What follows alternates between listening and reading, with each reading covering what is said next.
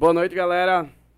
Quem está nos pessoal. escutando, entramos hoje live, primeiro episódio da Forrageira de Turing. E nosso convidado, Ilustríssimo convidado. né? Não podia ser diferente, né? Eu lembrei que a gente vai contar mais essa história, mas a gente teve essa ideia em Garanhuns, né? E não Verdade. podia ser diferente. Iago também tava com a gente lá em Garanhuns, né? nosso convidado, querido Iago, gerente de engenharia de software. Gerente de engenharia de software. Dois anos? Dois anos Dois já. anos como gerente. Viajante. Ele disse que é viajante poser. Isso aí a gente vai ter que debater, viu? E Porque procurando um casamento. Polêmico. Isso é uma pauta real mesmo. Campinense. é Campinense. Não é pessoense. Não é pessoense. Campinense. Tudo bem, gente? Obrigado aí pelo convite. Muito bem-vindo, Iago. Inclusive, Iago, a gente. Trouxe uma lembrancinha, Uma né? lembrancinha Ah, pra eu amo, você. amo mimo. Adoro. Não é a camisa da Insider, Dá pra usar na mas você academia, pode usar nas. É, exatamente. A gente Tem que comprou pra tudo. você usar na academia. Que tudo. Acho que as pessoas não vão entender muito bem isso aqui. Não sei, né? Conta o easter egg, Iago. Vai, conta aí É, o easter egg. Esse binário aqui, quem tiver disposição aí de fazer o cálculo pra saber que número é esse, deixa aí a surpresa. o desafio. Boa noite pra todo mundo. Meu nome é Marcos, pra quem não me conhece, isso é importante. Demais, né? Eu sou o Guga e nós dois vamos tentar aqui trazer conteúdo de qualidade pra vocês com, Com Forrageira de. Turing, começando hoje com a presença do ilustríssimo Iago. Iago Araújo, que é gerente de engenharia. Iago, eu acho que pra começar essa conversa assim, é, a- o, o objetivo da gente aqui é um pouco falar da carreira das pessoas. E, e aí eu acho que é interessante, antes de falar do, do, do ambiente, de computação e tal, acho que é interessante você contar um pouquinho da sua história no geral, assim. De onde você veio, como é que foi o seu tempo na escola? Você já sabia que Ah. queria computação? Ô, Como é que foi pra super. você decidir esse negócio? Ah. Como é que foi o vestibular, esse negócio? Conta pra gente. Ah, Não, não, não sabia programar, não sabia o que era linguagem de programação, não sabia o que era, não sabia o que era Java quando estava na escola, que era um negócio que você tinha que baixar para rodar programas baixar na época, não baixa aqui mesmo, né, eu acho, inclusive. E não sabia nada disso, né? Então, o curso de computação meio que eu descobri porque tinha as palestras na escola, né? E aquela galera lá vendeu o curso. E foi uma galera na época, acho que era do PET, falar sobre o curso de computação. E assim, eles venderam de uma forma genial, porque eu caí na conversa.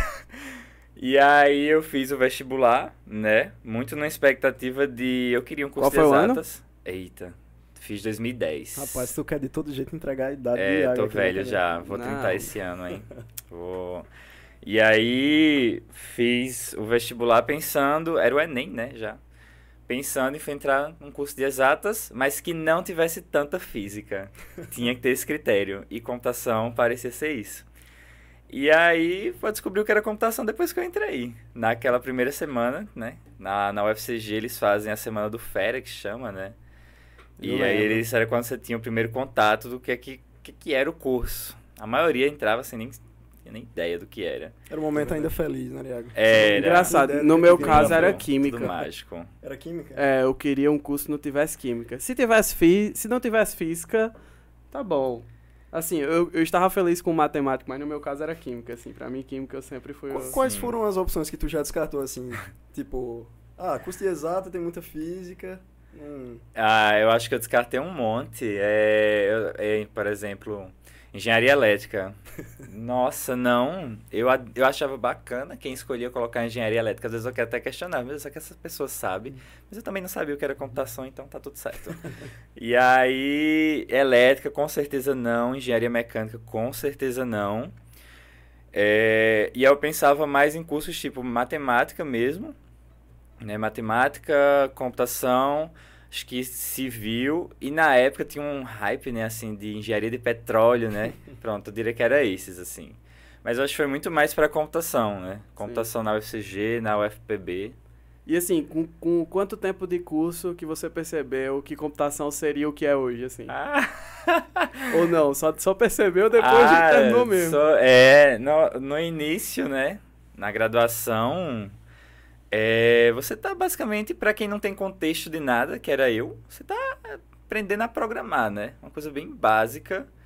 E aquilo que você aprende é, digamos, é a base da base. Ainda não estava nem perto do que, é que a gente trabalhava, do que, é que a gente trabalha, né, hoje. é, numa empresa e, enfim, cada empresa tem um produto diferente, uma área diferente.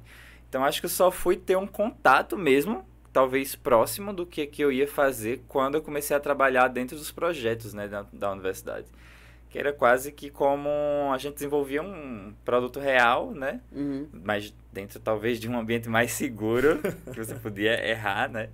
É, com mais liberdade, que era dentro da, dos laboratórios, né? Junto com os professores e tudo mais. Então ali era quase que um ambiente realmente real, assim, não, era um ambiente real de desenvolvimento. Sim. Então seguia os padrões, tinha todos os processos, a gente estimava a gente realmente dava prazos, é, faz, tinha ambientes de teste, de homologação, tudo mais. Então, acho que essa foi a primeira vez, assim. Mas ainda assim era um ambiente muito seguro. é, É curioso, né? seguro. Porque existe uma modalidade de iniciação científica e é massa a gente fazer o paralelo de inicia- iniciação científica com iniciação ao mercado de trabalho, que é o, o que a UFCG tenta fazer, né? Com os projetos, é, com parcerias e com empresas privadas. Sim. E aí eu queria até saber mais qual foi o primeiro projeto que tu trabalhou lá na UFCG. Isso é um diferencial muito legal, pessoal, da UFCG, que existem vários, né? Não é uma parada pontual, assim, existem diversas oportunidades. É, exatamente. E bem no início do curso, assim, segundo, terceiro período, você já tem até a oportunidade de estar ingressando. Ô, Iago, Sim. antes de você falar, eu acho que eu lembro de quando eu entrei, eu acho que você era do PET, assim. Você era do PET, né? Eu acho É. que eu era, tipo, fera e Iago era do PET, alguma Era, coisa assim. é, eu, tava organizando a semana do Feira. Era do PET. Eu acho que a primeira coisa que eu participei foi o PET. Você mas... é, pode explicar um pouquinho mais o que é, que é o PET, assim, pro pessoal? O PET é assim como PIBIC, né, e N outros é, projetos assim de, de bolsa, é, são projetos de iniciação científica, de pesquisa, né. Ah, no caso do PIBIC, ele é muito realmente focado numa pesquisa específica. No caso do PET, ah, não é só atividade de pesquisa, então tem também as atividades que a gente chama de ensino e extensão. Então, a universidade ela é basicamente construída, né, feita para prover atividades nesses três pilares, de pesquisa, ensino e extensão. E o PET era meio que um núcleozinho dentro do curso para promover atividades dentro daquele curso, né? Então, a gente fazia, tinha, tinha que dedicar parte do tempo para alguma pesquisa com um professor e tinha que prover essas atividades, né? Por exemplo, apresentar o curso é, em alguma feira de, de uma escola, né? Para divulgar o curso de computação. É, ou então ajudar na maratona de programação, que tinha, né? acho que ainda tem na Paraíba. E também tem essas questões de ensino, você promovia alguns workshops, enfim, é, a própria Semana do Fera, né? Então, o PET era muito para isso, assim, era um conjunto de atividades mesmo, não era 100% pesquisa, diferente do, do PIBIC, né, que e acho que o PIBID também, não sei, Uhum. que é um 100% no desenvolvimento de alguma coisa, assim, volta né. pesquisa. É, é curioso, né, que Iago falou que o Pet foi fazer essa, essa Essa apresentação é, no colégio dele. E ele Foi, não só foi convencido a entrar em computação, como ele quis também ingressar no PET, né? Tinha que convencer, venham gente, vai pagar bem. Mas, mas- não, mas eu, eu confesso que quando eu entrei na UFCG, hum, o PET era um projeto que chamava muita atenção pela diversidade de coisas que tinham, que aconteciam, porque eu sei que tinha muito projeto lá que acontecia. Eu acho que a professora Joseana era uma das pessoas mais fortes, assim, que tinha muito... é, Sim. que tinha muito muita mentoria do pessoal do PET, que ajudava muito com os projetos do PET, que estava muito por perto. E eu acho que ela, ela é uma das pessoas que fazem tantas pessoas continuaram no curso, pelo fato dela estar no Sim. início, assim, sabe? Eu acho que Joseana literalmente foi uma mãe pra muita gente, eu acredito. Sim. Assim, Merece até, ó, um beijo aí pra Joseana. professora. É, é muito. ah, por causa da universidade pública, eu entendo que esse tipo de projeto é muito necessário para, principalmente, apresentar às pessoas o que é o curso. Não é só computação que tem um PET.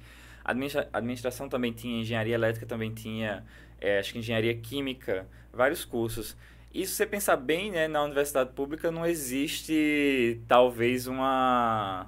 Ah, um, um programa de fato ativo da própria universidade de ir lá, de de divulgar os seus cursos, né, como se fosse um comercial na TV, uma coisa assim.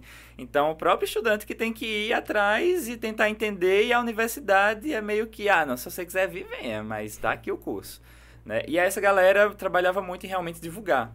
E, e eu lembro que tinha até pro- projetos mesmo de levar, de construir espaços para o pessoal das escolas, em especial das escolas públicas, irem lá e conhecer esses cursos mais de perto.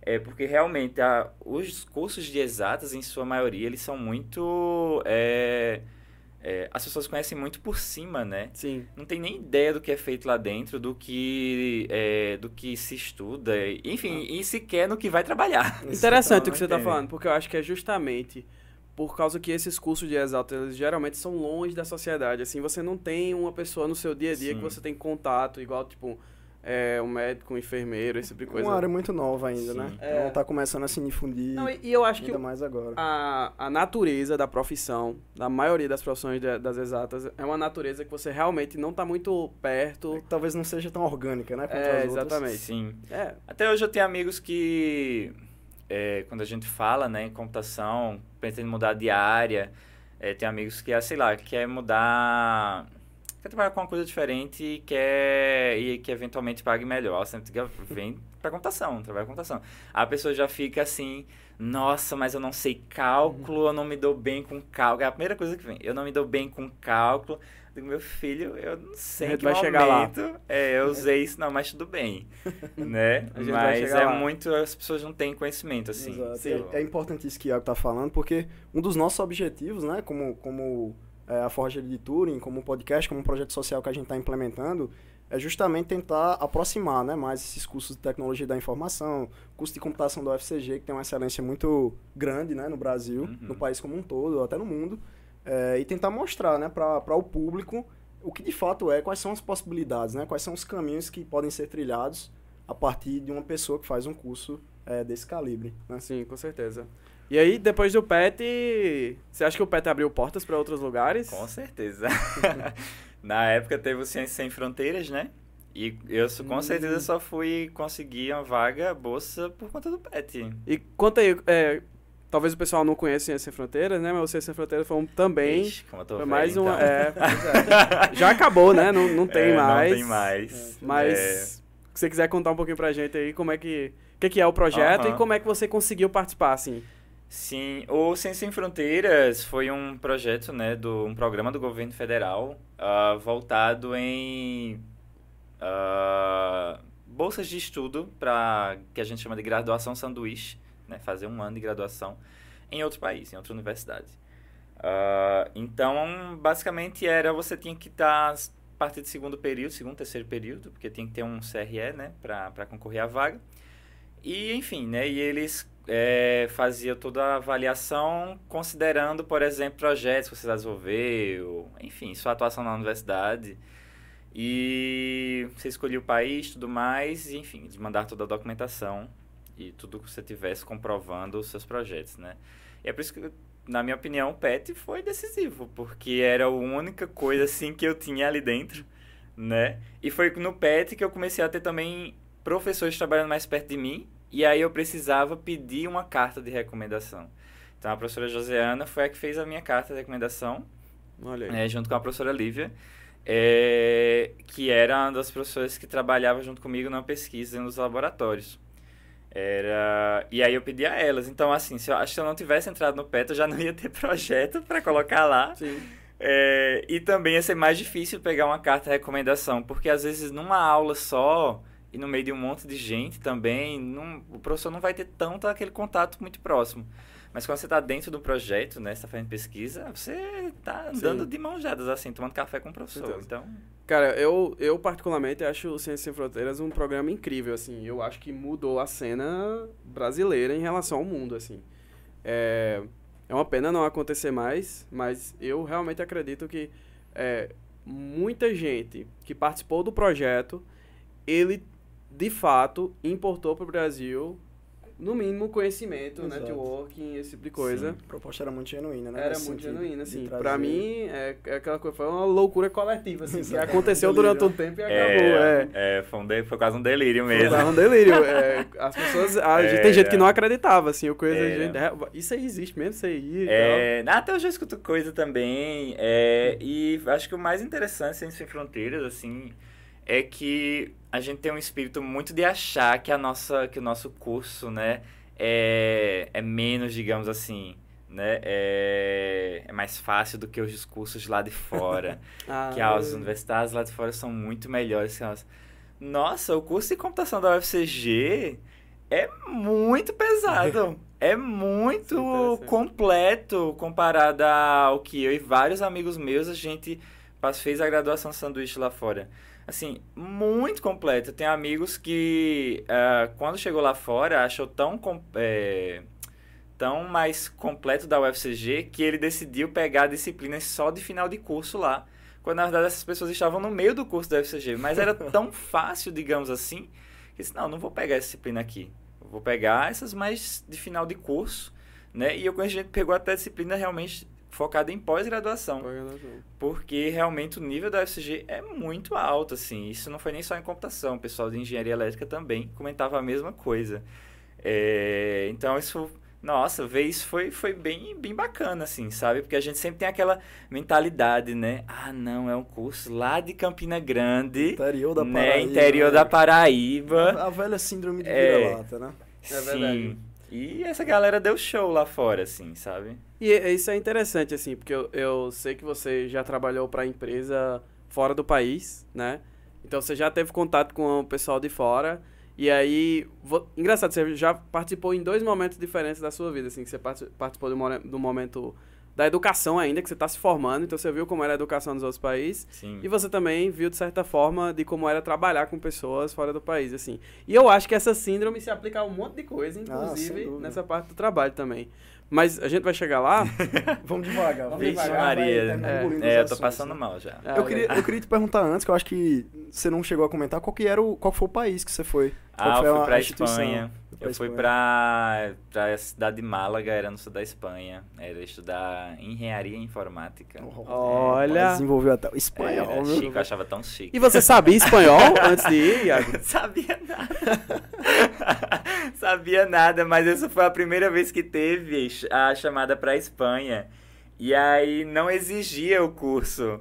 Aí eu disse, vamos lá, né? Vai que cola. Mas também acho que o governo depois disse, meu Deus, que besteira a gente fez. Aí começaram a cobrar o exame nas, nas chamadas seguintes. Mas aí quando a gente chegou lá e a gente teve que fazer um curso, assim, a universidade colocou a gente num curso. E aí a gente teve que fazer um intensivão lá. Mas quanto Enfim, tempo esse curso? Ah, era, o curso inteiro era tipo um semestre que a gente fazia. Tinha aula de manhã na universidade e à tarde era no espanhol. Curso. Mas você ia pegando na rua mesmo, porque você tem que comer, você tem que pegar onda, você tem que é comprar as coisas. A necessidade, é, a necessidade é, é, mais rápida. Ajeitar o, o computador que quebra, olha, foi triste Muito bom. explicar. Muito bom. E aí você voltou, quanto tempo você ficou no Sem Fronteiras? Um ano. Ficou um, um ano. ano. Acho que teve gente que ainda ficou mais, né? Tem gente que você conseguia pedir. Era. É, dependia do país, né? Tinha gente que tinha que passava um tempo ainda só estudando o idioma para depois começar Sim. a universidade.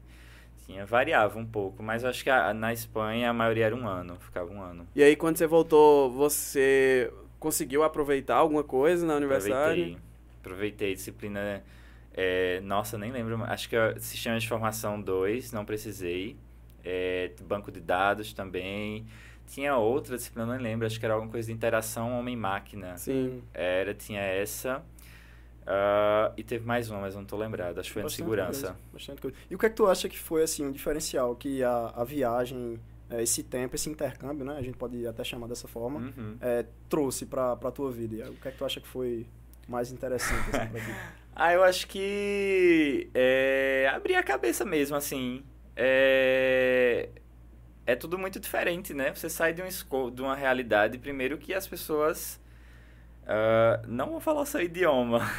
E elas não se esforçam para entender o que você quer falar, o que você quer dizer. Elas não se esforçam, é você que tem que se esforçar.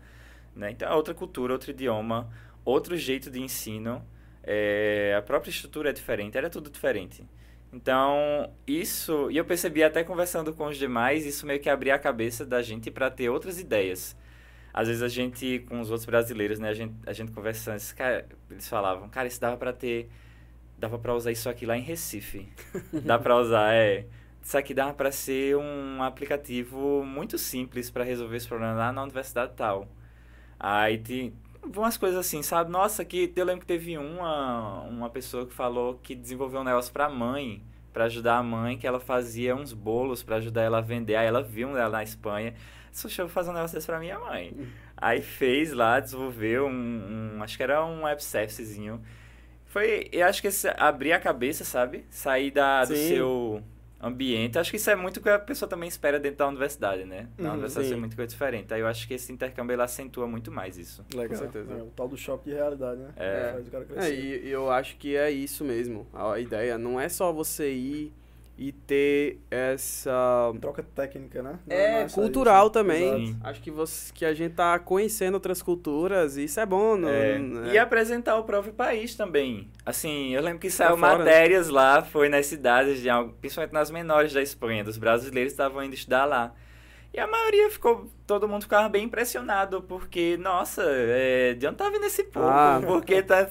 Boa pergunta. Que galera é essa? Que galera boa é essa que tá Verdade. vindo? Então o pessoal questionava muito isso. Eu ia perguntar isso, na verdade, agora, de se não tinha aquele negócio do estigma do brasileiro, do estereótipo do brasileiro. Ah, futebol. Ah, sim, veio do é. Rio, você era do Rio. Samba, teve, teve xenofobia, assim, por exemplo. O pessoal não aceitava você porque você era brasileiro, alguma coisa nesse sentido. Ah, sempre tem. É, eu escutei você citar isso lá, da, acho que estava de 90% das, dos 90%. brasileiros. É. Quem não escutar, se você não estar de alguém, acho que a pessoa não percebeu que tinha passado por alguma situação.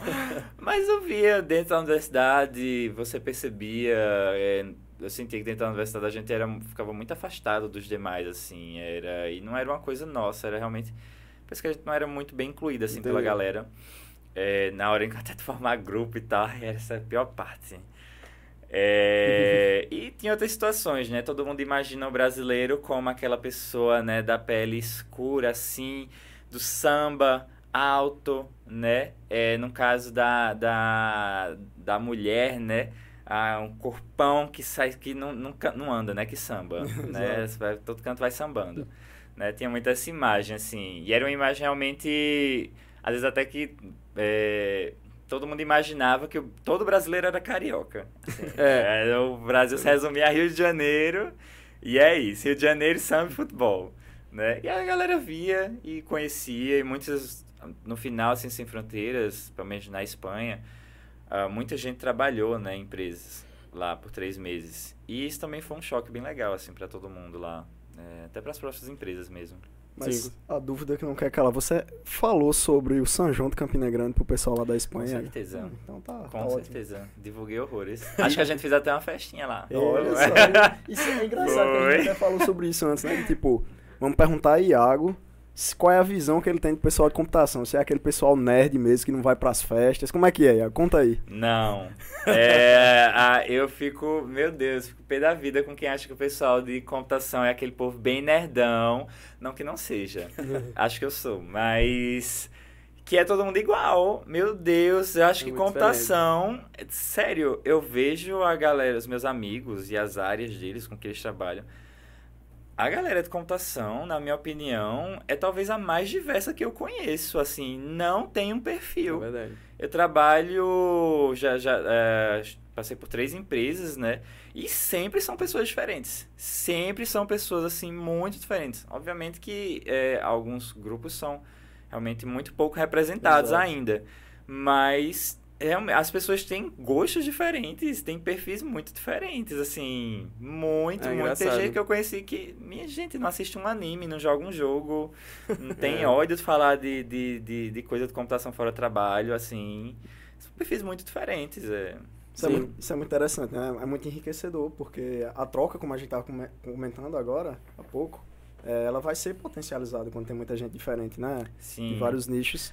E Ah, você não vai certeza. se sentir sozinho também, porque provavelmente, com certeza, vai ter alguém que tem um, um gosto, assim, muito semelhante ao seu. Então, Com isso é certeza, computação, gente. É, computação. Você não. Ah, é, a, a ideia de você ter pessoas diferentes é você atingir públicos diferentes também, né? Exatamente. E gerar ideias diferentes. Exatamente. É, enfim, se você tem aquele mesmo grupo de pessoas, todo mundo pensando igual, só pode deixar só uma pessoa que tá bom. É verdade. ter todo mundo, não. É verdade. E, e- e gente- eu tava conversando com o Google há um tempo atrás e, assim, as pessoas tentam criar estereótipos, estereótipos até antes de você entrar no curso. Uhum. E depois que você entra no curso, você tem até dificuldade de quebrar ele às vezes. Então, por Uhum. exemplo, no caso de Guga, a gente quebrou um estereótipo assim, numa conversa que era, olha, Guga, Pra mim, o pessoal do maratona era um grupo e tinha o resto de computação. Ah! Existia esse estereótipo, mas É. depois. Polêmica. Mas, mas Polêmico, é, isso viu? é engraçado como isso foi se dissolvendo. Eu, Eu acho que é. assim. Ó, tá vendo?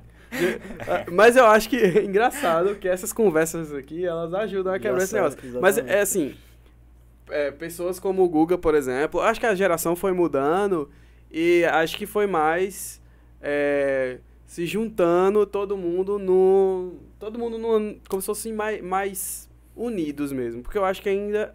Até quando eu saí ainda era um pouco separado, assim. É. Sei o que é que você acha. É porque é, alguns desses grupos trabalhavam em contexto muito diferente também dentro da universidade, e aí não tinha tanta proximidade. Eu não tinha proximidade do pessoal do maratona, porque eu primeiro que eu não gostava de, de estudar aquelas coisas assim. Eu disse, nossa senhora. E aí você, quando você entra num escopo talvez mais de. Foi até quando eu conheci algumas pessoas, né, de maratona, inclusive, foi quando a gente trabalhava, foi um dos projetos, né, o EPOL. E aí você, querendo ou não, você vê aquelas pessoas, né? Você trabalha com um objetivo em comum. E você começa a ter que discutir mais próximo daquela pessoa e não é mais a pauta, não é maratona.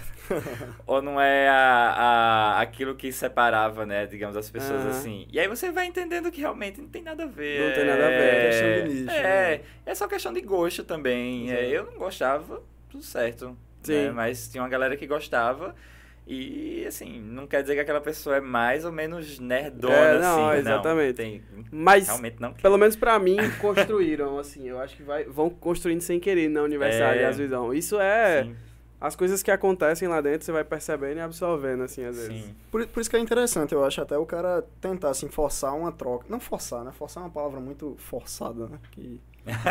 Mas, mas tentar, assim, interagir com pessoas de mais diversos, assim, nichos, né? Da universidade, que é justamente para você tentar observar qual que é o objetivo. Porque essa pessoa tá fazendo isso, ah, eu não gosto disso, mas talvez tenha um objetivo interessante também por trás daquilo, né? Sim. Sim.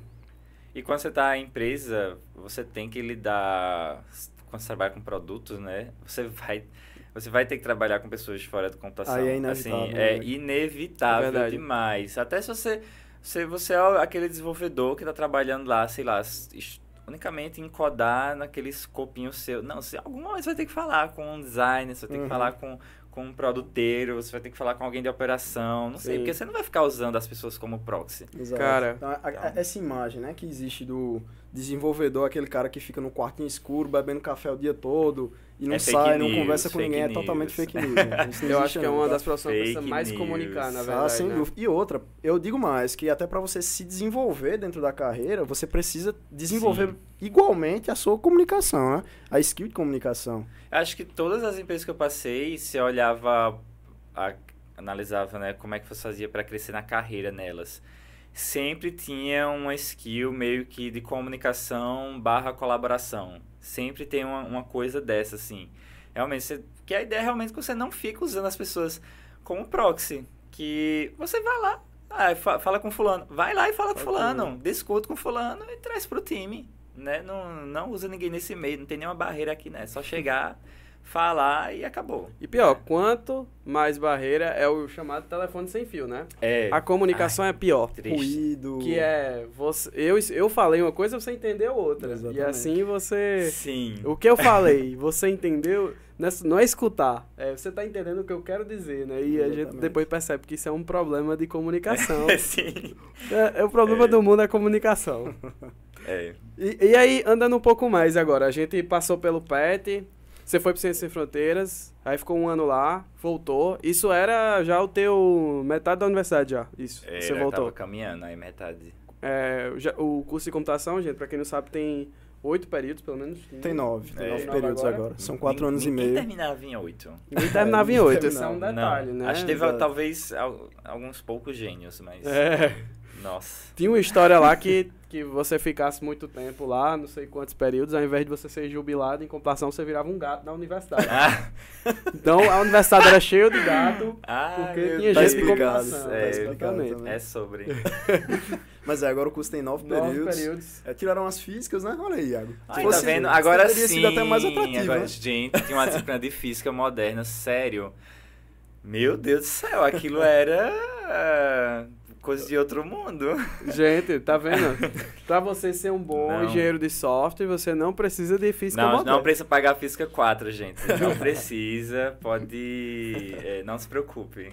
É curioso, né? Porque o, o pessoal sempre tem essa, esse pensamento. Pode, pode ser que demore, mas eventualmente o pessoal vai reavaliar o curso e vai É. tentar encaixar com as demandas assim da sociedade, né? Sim. Querendo ou não, você está produzindo um profissional, você tá, pode estar produzindo um pesquisador que tem que estar fazendo algo em prol da sociedade, né? Então, Certeza. a gente viu que não tinha tanta necessidade de existir aquela disciplina, então foi tirando. Viu que tinha mais necessidade de trabalhar a base de cálculo, porque o pessoal não chegava tão bem no curso, né? Uhum. Então colocaram mais algumas disciplinas introdutórias. A, a gente passou por isso, né? Quando a gente tava, eu, eu e Marcos, né, trabalhava num dos projetos, teve uma disciplina que surgiu enquanto a gente tava lá.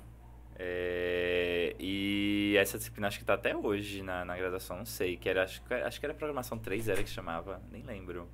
Que era desenvolvimento web. Hum, Ah. Então aí quando a gente tava na. Começou quando a gente tava desenvolvendo lá o Apple. E aí o professor meio que começou a dar aula pra gente, porque a gente. Ele queria que a gente usasse aqueles padrões no projeto. A gente tava refatorando o projeto inteiro, assim. E a gente queria fazer, né, pra lacrar, assim. A gente queria fazer o projeto top dos top, assim, uma coisa bem utópica. Aí, só que a gente não tinha conhecimento. E aí o professor começou a marcar umas aulas à noite. Foi. E aí a gente começou a ter aula, na época era o que que bombava? Era Angular, tava Angular. bombando. Era programação É. web. Eu, ia- eu ia chegar lá agora. É, Já que, você, já que você citou o Apple, eu também trabalhei no Apple muito tempo. Mas aí, então, seguindo agora, o próximo passo, no caso, seria o projeto do Apple. Foi. E aí, como é que foi? Assim, eu acho que vale a pena falar uma coisa, que é... é, existem vários projetos na universidade, mas também tem um processo seletivo, né, Sim. e tal. E eu acho que esse, especificamente, o do Apple, era muito concorrido. Assim, pra mim...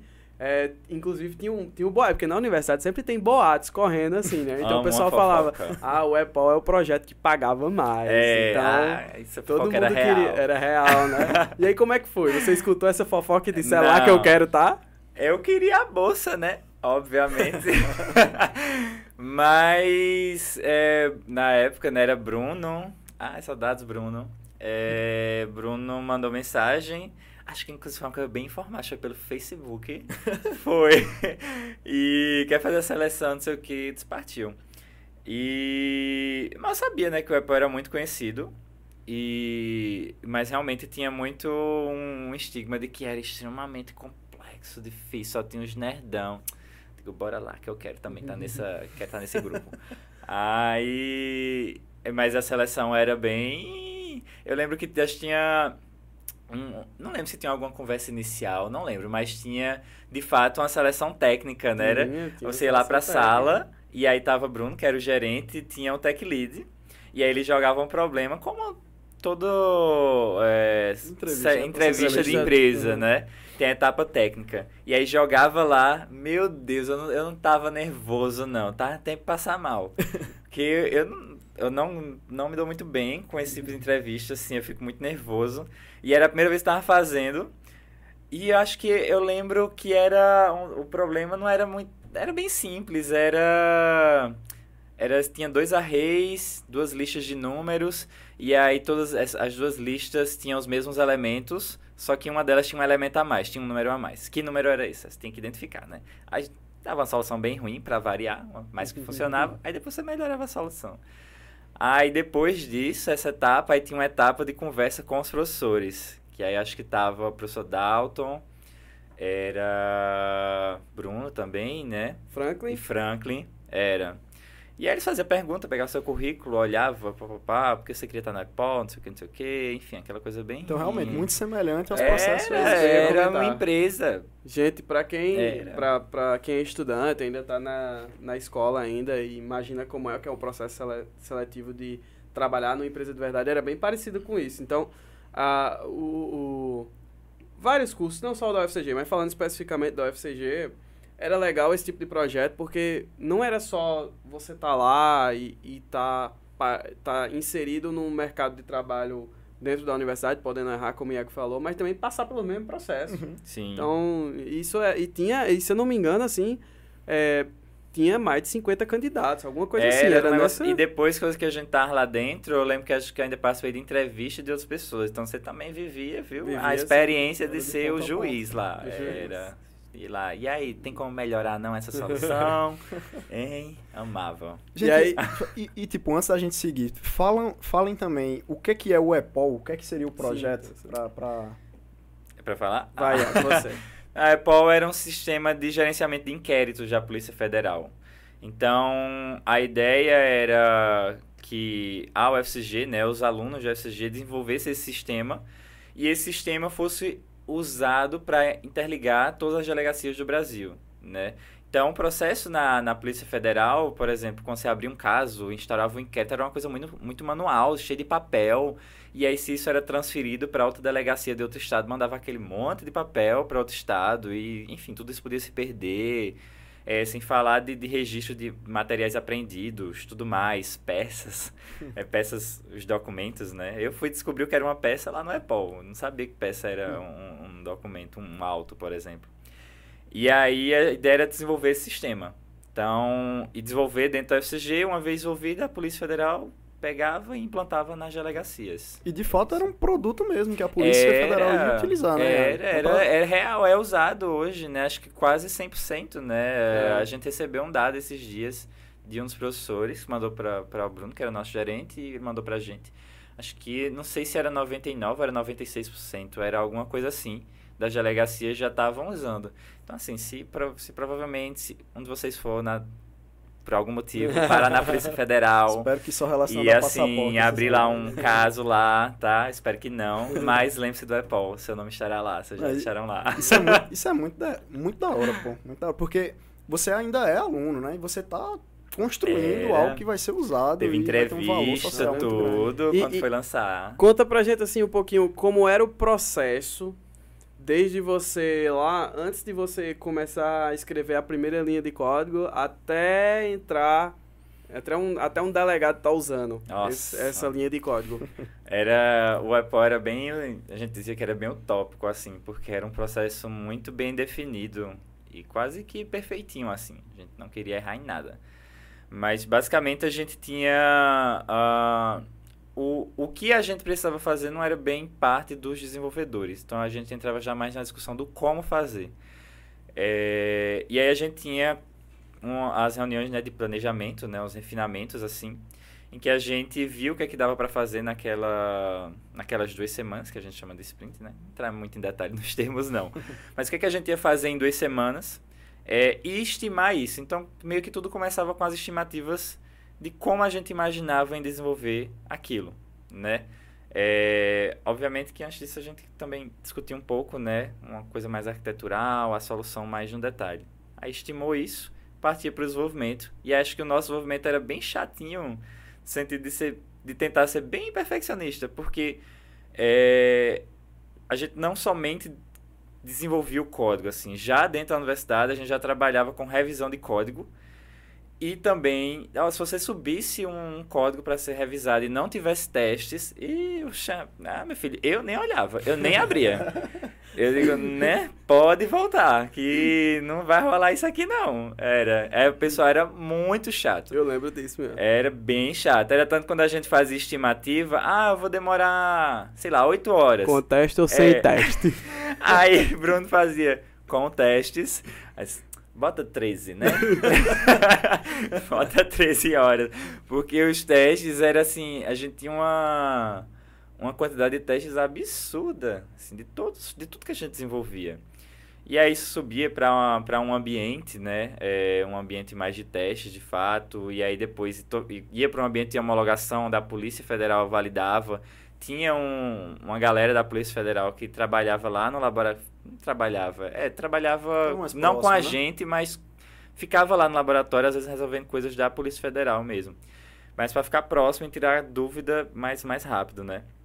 E aí eles validavam e olhavam lá tudo certinho, uma vez que tivesse validado, aí tinha um processo que acho que era o mais chato de mandar de fato para a Polícia Federal, assim, que a gente tinha que abrir um ticket, meio que um ticket, né? E tinha o dia certo, o horário certo pra gente mandar isso para eles e para eles validarem. E tinha todo um processo de, se fosse mudança em banco de dados, tinha que justificar, tinha que ter um plano de, se desse errado, tinha que ter o plano de apertar um botão e voltar a ser o que era, né? Dar o rollback sem nenhuma preocupação. Então era uma coisa bem para ser bem perfeitinha assim, sabe? Do nosso lado era realmente a gente tentava automatizar o máximo assim. E a gente tentava fazer realmente seguindo os padrões bem certinhos, porque meio que os professores também exigiam isso, né, da gente. Então, por isso que eh, você vê um profissional hoje que veio do EPOL, o cara é completinho mesmo, né? Porque passou por isso durante a graduação e foi só enriquecendo mesmo. Essa é uma pergunta, assim. Acredito, depois do EPOL você foi para o mercado de trabalho. Sim. E foi. aí, como é que foi? Assim? é um choque. Mesmo você sendo é iniciado. É um choque, né? é. Porque na universidade você está num ambiente realmente, como eu disse, muito seguro de, de prazos e até de ter realmente uma, um apoio mais próximo, assim.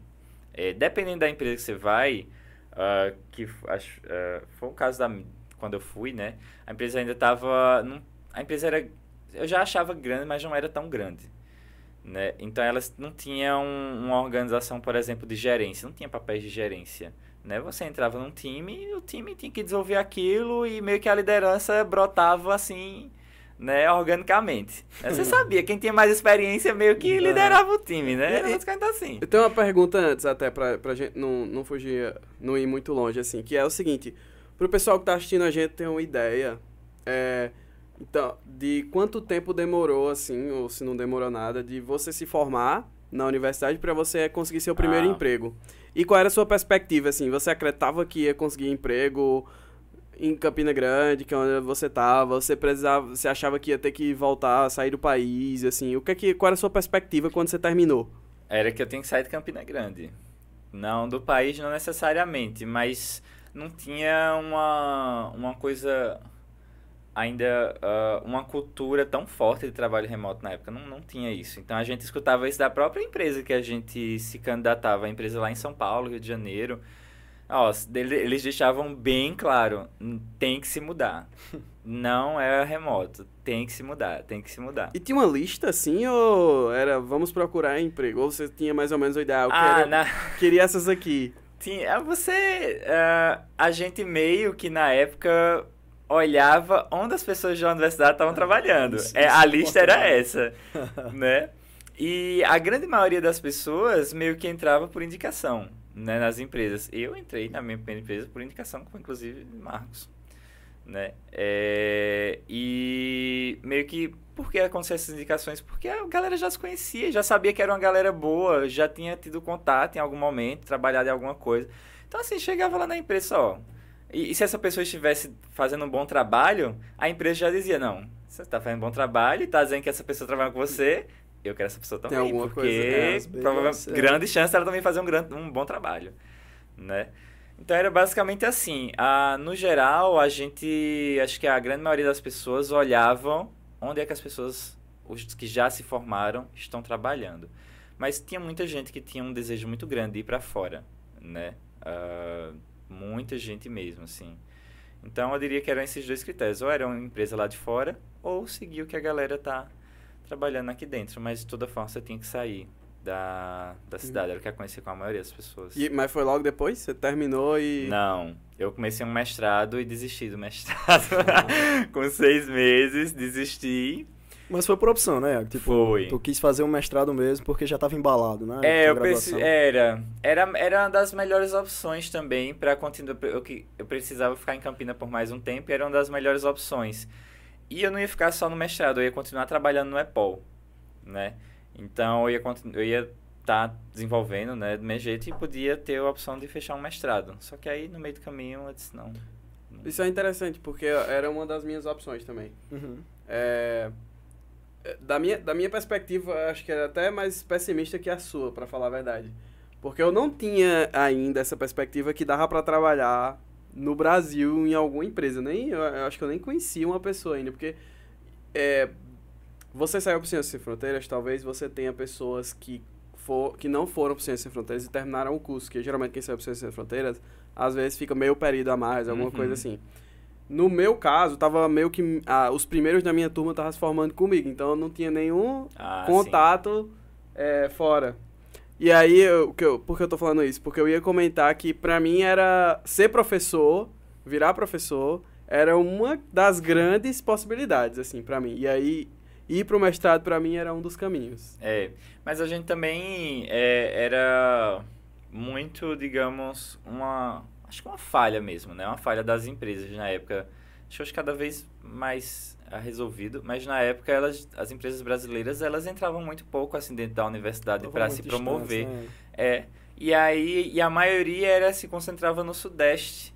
E elas não se apresentavam a, ao pessoal de fora daquele nicho assim. Então a gente não conhecia, né? E aí quando começou a sair é, quando essa galera que já estava lá começou a puxar as pessoas, até algumas dessas empresas começaram a dizer, eita, vamos dar uma olhada que é que nessa tem diferente aqui. O que né? é que tem lá, hein? Vamos dar uma, uma minerada ali nessa galera que eu quero esse pessoal aí. E aí, enfim, isso aconteceu na empresa que a gente trabalhou, isso aconteceu com outras empresas. É... Enfim, e era muito esse processo de sair indicando e aí via que a galera mandava bem. Disse, não, vou, vamos lá. A reputação do FCG é fantástica, né? E isso aí que vocês falaram de tipo ou você vai para uma empresa que tem algum conhecido, alguém que estudou com você, que interagiu com você durante o curso, ou você vai para fora, eu acho que está se diluindo cada vez mais, porque tem muita gente também da UFCG que foi para fora, né? Sim. E aí acaba sendo o primeiro caso, né? Você conhece aquela pessoa também e ela está trabalhando na Total. empresa é, de Sim. fora, né? Então a reputação da UFCG é um, é, um, é um plus aí, né? Porque de fato tem gente que estudou no UFCG está trabalhando nos mais diversos cantos do mundo, né? Sim. Empresas de ponta, enfim, é, é, um, é, realmente um curso de excelência, galera. Quando a gente fala, não é enchendo linguiça porque a gente veio de lá, não. É, não o é negócio fazer, é bom mesmo. Não é fazendo publi, não. Não é, não.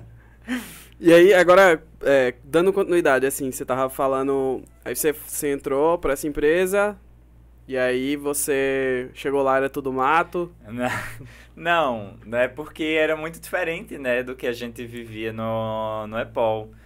Então, no EPOL a gente tinha todos os processos muito bem definidos. você chega nessa empresas, empresas grandes, tudo bem, realmente muita coisa já está bem definida, muito bem a hierarquia das pessoas, tudo mais. Uh, já se sabe realmente qual é o passo a passo que aquela pessoa tem que fazer né, e o que um produto tem que seguir para entrar, em, é, entrar em funcionamento, entrar em produção. Nessas empresas menores, não. É, é, a, a própria empresa ainda está se descobrindo o que é que funciona para ela e o que é que não funciona para ela. Então, meio que quando eu entrei, é, meio nessa etapa. Então, o que é que funciona aqui de processo, o que é que não funciona, né? E no início é meio chocante, porque tudo anda muito rápido e tudo muda muito rápido. Então, num mês você está fazendo isso, no outro mês mudou. Assim. Não, não, não, não. Isso aqui é a prioridade extrema. e aí a sua cabeça já vira uma chave, você começa a focar nessa outra coisa, e aí no outro mês, de repente, muda. Mas é um ambiente louco de, de startup, assim, né? É tudo muito rápido. E é rápido porque, enfim, o mercado muda muito rápido e as pessoas querem ter os seus produtos sendo usados, né? É, não é só desenvolver alguma coisa, tem que ter alguém usando para você ver, será que vale a pena? Não vale a pena? É, será que não era melhor adicionar mais essa nova feature aqui ou, ou não? Então tem que ter alguém usando. Então era, tem essa pressa, né? É totalmente compreensível. E ao mesmo tempo, no que a empresa vai crescendo, aí a complexidade vai aumentando, muita gente, aí ela não consegue escapar da, de ter que definir processos para as coisas. E aí é, quando você entra numa startup, numa, numa empresa assim, você vai participando disso. E aí ela meio que exige também que você contribua, Uhum. né? Afinal, você é que vai ser um dos participantes do processo. É, você que vai usar isso seu dia a dia. Você vai definir algo que não é bom para você, você vai deixar a empresa. A empresa sabe? nada mais é do que as pessoas fazem ela, né? É. No fim das contas. Eu, eu acho curioso isso aí que a comentou, porque, eu não sei vocês, mas para o cara ver o nível de inexperiência da pessoa quando tá saindo da graduação, né? Eu achava o máximo. Ah, é horizontal. É uma organização horizontal.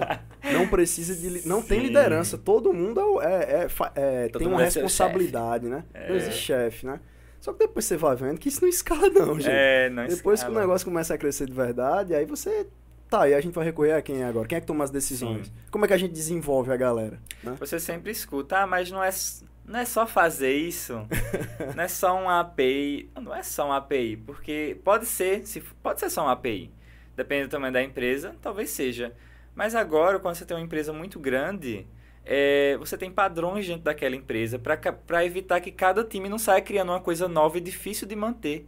Né? Se cada time vai fazer uma coisa sem olhar o que o outro time já fez, às vezes existe grande chance de você estar tá replicando algo que já existe dentro da empresa. E agora tem que manter dois sistemas que fazem a mesma coisa funcionando.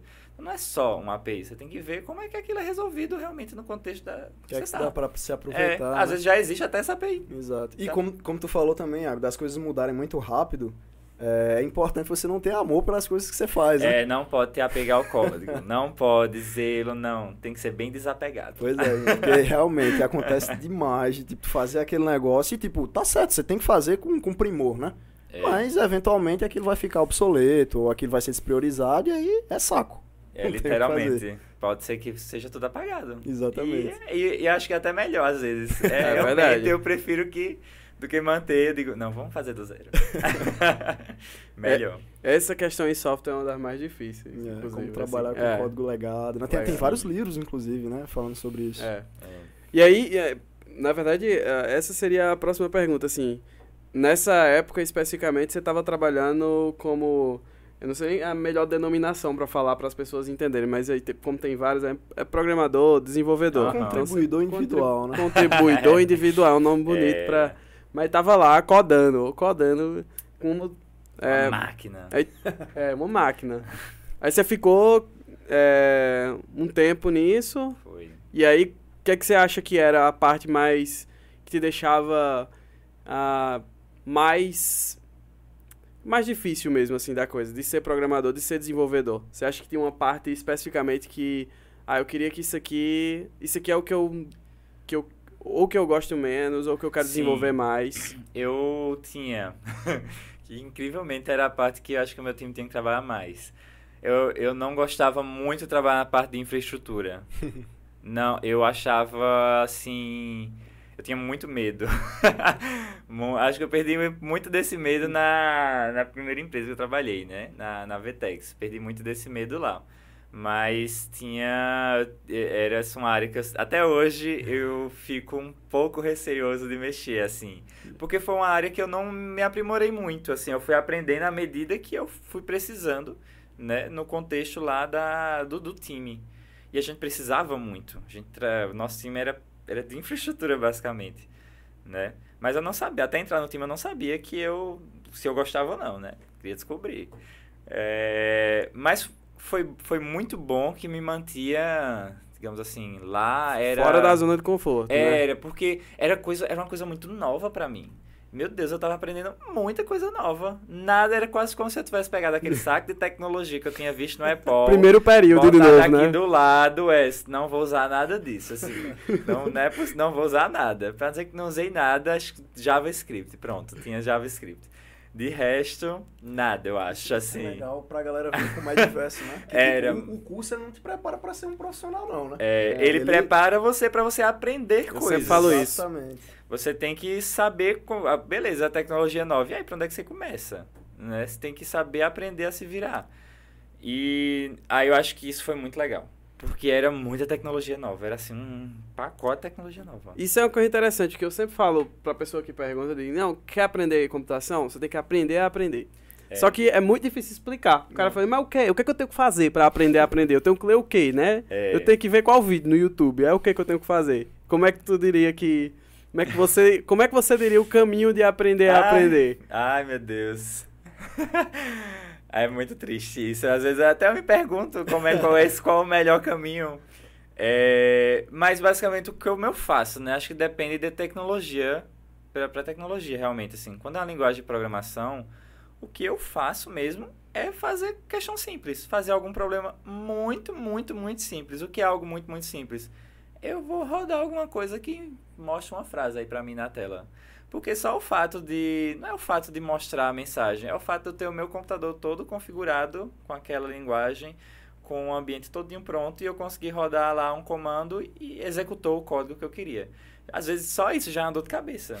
É Deixar tudo preparado para você num comando rodar. Pronto. Se eu conseguir fazer isso, eu digo, nossa, sou fera agora. Que vier.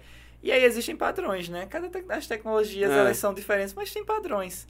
É, sempre dependendo do tipo de linguagem, sempre vai ter um, uma estrutura muito parecida de interação, ah, if, else, enfim.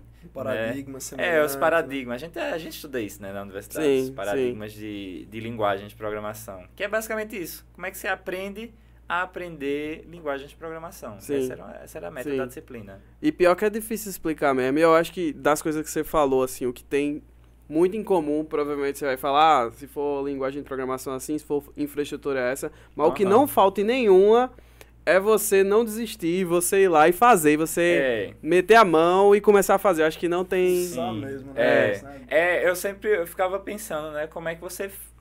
Sei lá, porque na universidade você é forçado a isso. Né? Você é forçado a aprender. O professor, ele lhe diz, eu quero esse projeto, e aí você tem a ideia. No caso da vida real, você não vai ter o professor, né? E às vezes a, que é você quer aprender algo novo e não é o que a empresa está usando. E aí, como é que você faz? Você precisa de um estímulo. O estímulo é pensar numa ideia. Pensar aí num projetinho que tu quer fazer. E a partir daí, vai lá fazendo. Vê a tecnologia que quer usar, quer aprender, usa ela. Tá, como é que eu faço para fazer isso nessa tecnologia aqui? Pensa numa ideia aí, uma ideia bem besta. Uma calculadorazinha, um negócio aí que mostre número na tela, não, alguma coisa. E aí É. usa isso aí, uma vai. dica muito valiosa mesmo. E é massa também a gente falar que é, tecnologia muda, né? É é até clichê o cara falar isso, né?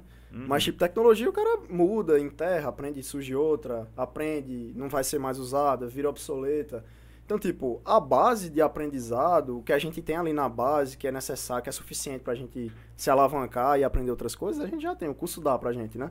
Não é, não é a tecnologia que você né, tá estudando para aprender a tecnologia vou aprender a tecnologia, sou fera nessa tecnologia. Não é, não é aquilo Sim. que te faz diferente, né? E É. a galera tem esse estigma de, ah, se eu souber programar em não sei quantas linguagens, Ah. se eu souber React, Angular e Vue, é, eu vou conseguir todas as vagas que eu quiser, mas não é isso, É. o é, diferencial é. não é esse, né? Eu julgo tanto.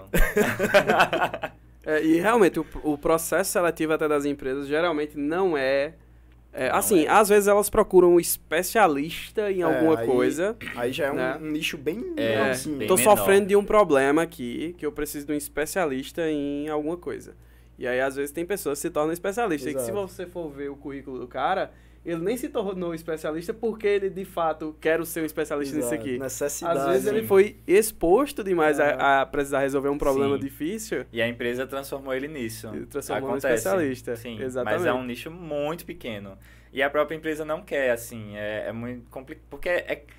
Nossa, dá muito trabalho ter uma pessoa com é, especialista em. um- muito especialista em alguma coisa, porque é muita dedicação. É muita assim, dedicação. muita dedicação técnica e as coisas mudam muito, a tecnologia muda muito, então é, a empresa ela quer ter, sei lá, pessoas versáteis mesmo. Né? Sim. que mexam em coisas diferentes, mas é importante ter um especialista porque realmente tem coisa que é muito muito no detalhe técnico. Sim. Muito, muito mesmo, assim. Já vi, meu Deus, problemas absurdos assim. Com certeza. Eu acho que é um pouco desse mix mesmo, de ter mu- muita, muitas pessoas generalistas, né, no geral conseguem resolver qualquer tipo de problema, e algumas pessoas especialistas. Aí o detalhe dessa situação, geralmente eu acho que o generalista ele tende a sobreviver mais com mudança, né? Sim. O especialista talvez não. Se você não precisar mais daquela coisa que ele é especialista, talvez ele, ele seja prejudicado nessa história E, toda. e o que tu falou de, tipo, o especialista, às vezes ele surgir pela necessidade, é tipo, é tipo o problema do ovo e da galinha, né? Não é, não é o especialista que, igual você falou, sou um especialista pra resolver o problema, né? Surgiu um problema, ele já Aham. tava na empresa, a empresa às vezes nem foi atrás do especialista. E, o cara aí- virou É, especialista. e virou aí, e aí realmente começa problema. assim, ele Ah. vira uma referência na Uma empresa. referência. E aí meio que os problemas relacionados vão aparecendo. E ele, aí, né? aí a própria, as próprias pessoas fala com fulano, É fala momento, com fulano, né? É. fala com Negócio fulano. É. Ia- Iago já foi o Iago de peça, viu? Ah, olha um. Iago de peça. Quando o Iago trabalhava no. Apple, gente, a história é que o Iago foi designado a implementar uma tarefa muito difícil, que era com Trauma. peça. Peça é um, é um documento, né, da Isso é polícia. um documento. Da- um os- auto, tipo, auto de flagrante. É um- E aí é, é o nome peça é para designar qualquer tipo desses documentos. E É. aí Iago foi o responsável por, por implementar essa feature. Olha. E por muito tempo, Iago foi encarregado de responder qualquer dúvida que tinha a ver com É, peça. até ele era eu especialista. Até ele surtar. É. Essa é conversa pra depois. É, até eu surtar. Ai. Mas, continuando um pouquinho mais nessa parte de desenvolvimento, ah, eu sei que agora, Iago, a gente quer mostrar pro pessoal que tá assistindo quais são as possibilidades de carreira. E aí, acho que é, você começou falando de uma coisa interessante, que eu acho que vai ser muito, incom muito comum, Ah, que é, é, a maioria das pessoas que começaram não nem sabiam o que era computação. E todo mundo tem, por exemplo, eu, eu, eu sou assim, Google é assim, você é assim. E, e eu, tô eu quero entender, eu, eu acho que o pessoal de, de, que está assistindo também gostaria de entender, onde é que as pessoas divergem para poder a carreira mudar também. Sim. Porque no caso da gente, a gente teve muita coisa em comum, então nenhum de nós três saberíamos que computação era do jeito que ia ser. A gente participou do mesmo projeto. A gente, por muitas Mesma vezes, empresa. na mesma empresa. E a gente tomou rumos diferentes na carreira. Então, por exemplo, eh, você pode falar um pouquinho mais disso, mas eu, por exemplo, eu quero, ser, eu quero ficar mais tempo em desenvolvimento de software e você resolveu ser gerente de engenharia. E eu sei que gerente de engenharia, aí sim precisa de, de comunicação. É, E aí, como é que tá sendo e como é que foi esse processo para você tomar essa Sim. decisão? Foi na, foi, na, foi na Vetex que você começou a fazer isso? Foi depois? Como é que... A carreira de computação, né, acho que é coisa já bem estabelecida como é que ela é, assim. Hoje em dia, a grande maioria das empresas enxerga que é uma carreira que a gente chama que é em Y, né? Todos vão seguindo um caminho muito parecido, mas em algum momento elas decidem, como você falou, se elas querem seguir para uma área mais de gerência ou se elas querem seguir para uma área que a gente chama de contribuidor individual, né? Continuar como contribuidor individual e crescer no nível de senioridade. É, em termos de, de sei lá, muitas vezes a pessoa pensa, né? Salário já, salário. É, qual a diferença, né? Não, em termos de, salário, benefícios, não deveria ter nenhuma diferença, né? Entre você seguir por uma área ou por outra. Realmente é aquilo que você quer. É, eu, é, quando teve que tomar essa decisão, né? Foi quando eu estava na Vetex. Ah, e não, não foi uma coisa muito que partiu de mim, não. É, na época, a empresa ela estava realmente se reorganizando, a empresa estava crescendo muito rápido e tinham muitos produtos diferentes. E aí ela estava fazendo o que realmente muitas estão tentando fazer hoje, né? Que é criar os squads, como a gente chama, né? Os times, o, segundo né, o modelo do Spotify, né? Com os squads. E aí a ideia é que cada time seja independente, né? E tenha os desenvolvedores, contribuidores individuais, tenha um gerente, né? Um gerente de engenharia. E aí essa galera seja meio que liderada por esse gerente de engenharia. Ah, é, e foi quando a Vetex começou com essa estruturação, e aí foi quando eles me chamaram, perguntaram se eu tinha interesse, é, porque eles queriam é, priorizar pessoas de dentro da empresa, né? Que são pessoas que já conheciam a empresa, já conhecem a cultura, já sabem como é que funciona boa parte das aplicações, como se desenvolve alguma coisa, então vamos botar gente da empresa para ser gerente. E eles chamaram algumas pessoas e aí eles conversaram comigo, o, o meu chefe na época, né? Ele é, conversou comigo, perguntou se, se eu tinha interesse e tudo mais. E aí, beleza. E aí eu digo, vamos lá, né? Não, não sei como é, não. Vamos lá, não sei fazer isso, não. Mas vamos. Aí ainda na época eu ainda perguntei, alguém vai dizer o que é que eu tenho que fazer? Como, é que, o que, como é que eu faço? Aí disse, não, vai, vai ter um treinamento, vai. Super, treinamento. O treinamento foi, pronto, começou, tá valendo, vai. Aí, e aí, acho que com todo mundo foi assim. E aí a pessoa vai vendo o que é que funciona pro seu time e o que é que não funciona. Mas basicamente a minha. Eu tinha na cabeça que. Ah, sei lá, eu quero ter um ambiente que eu gostaria de trabalhar se eu fosse o contribuidor individual. Eu não vou fazer um negócio que eu não gostaria de estar, né? Eu não vou criar um processo, eu não vou ser chatão, né? Se eu, como contribuidor individual, não ia gostar disso. Então você acha Mas- essencial ter sido contribuidor, contribuidor individual? Ah, tem que, tem que passar sim, porque é, por mais que você, né, quando você. Quando você entra na área de gerência, você é, passa, sei lá, de. Você gastava 90% do seu tempo codando. Pronto. Esses 90% desce, sei lá, para 10%, a, variando de 0% a 10%, assim. Eu diria que realmente você vai codar quando for uma emergência. Né? O mundo está se acabando. Porque você, continua vai tendo expertise, né? É. Então aí o time vai. Você vai precisar entrar, entrar lá no, no play com a galera. Vamos embora. Então. Você precisa ter passado por isso. E também porque o time muitas vezes vai lhe ver como uma referência técnica. Assim. é, E aí você não tem como você conseguir ter, dar essa referência, ou pelo menos entrar nas discussões técnicas, sem você ter passado por uma carreira realmente, né, vendo de perto como é que se desenvolve aquilo. Como é que eu vou dar uma opinião num código de alguém, ou dizer que a pessoa está seguindo um processo errado aí de entrega, é, com base simplesmente no meu achismo, sem nem ter experimentado aquilo. Eu preciso estar sentindo as dores da pessoa, né? Preciso saber como é que funciona. E principalmente, quando a pessoa, quando chega uma demanda e eu vou conversar com o pessoal sobre ela, é, eu preciso entender o que é que o pessoal está conversando comigo. Eu não posso simplesmente aceitar. Senão, Iaga, a gente vai precisar fazer isso, isso, isso e aquilo. Não, tem que entrar na discussão, tem que dizer, por que fazer isso? Não, meu filho, precisa disso não. Corta aqui, vamos por aqui, a gente entrega esse pedaço primeiro, depois a gente segue por aqui, vamos usar isso aqui, que outro time já tem isso pronto, né? Então, acho que a carreira de contribuidor individual realmente é para você entender como é que as coisas são feitas. Para você conseguir entrar numa etapa mais de, tá, agora que eu sei, como é que eu melhoro isso? Como é que eu faço o time andar mais rápido? É, crio alguma coisa pro time mais, né, mais, mais feroz aí. Acho que precisa ter, sabe? Não tem como. E acho que não, não escapa. O pessoal, muita gente quer se tornar gerente achando que vai escapar da parte técnica. Não escapa. não, não existe isso. Não, não tem. Você tem que saber. Você tem que entrar na discussão e uh, quando você, principalmente quando você muda de empresa, isso eu vi num livro uma vez e é muito verdade. Você mudou de empresa, e você mudou para ser gerente naquela empresa, aquele pessoal não lhe conhece. Como é que o time vai confiar em você? Você vai ter que se mostrar de alguma forma. Você vai ter que se mostrar tecnicamente mesmo. É porque são engenheiros, são desenvolvedores. Isso é verdade. Eles vão querer Isso ver é você forte. arrasando. Isso é verdade. Lá. Você vai ter que se mostrar. É, é muito difícil. Eu acho que a nossa profissão é muito cabeça dura e eu acho ok, assim, beleza. É, é, eu acho que é, é, um, é aceitável do ser humano, inclusive. Mas a gente tem muito esse negócio de respeitar as pessoas que a gente Sim. acredita como referência. Então, né, que gente, às vezes a gente escuta, mas não respeita a opinião, alguma coisa assim, o que vai acabar gerando uma coisa insustentável, né? Uhum. Então, é super importante isso aí.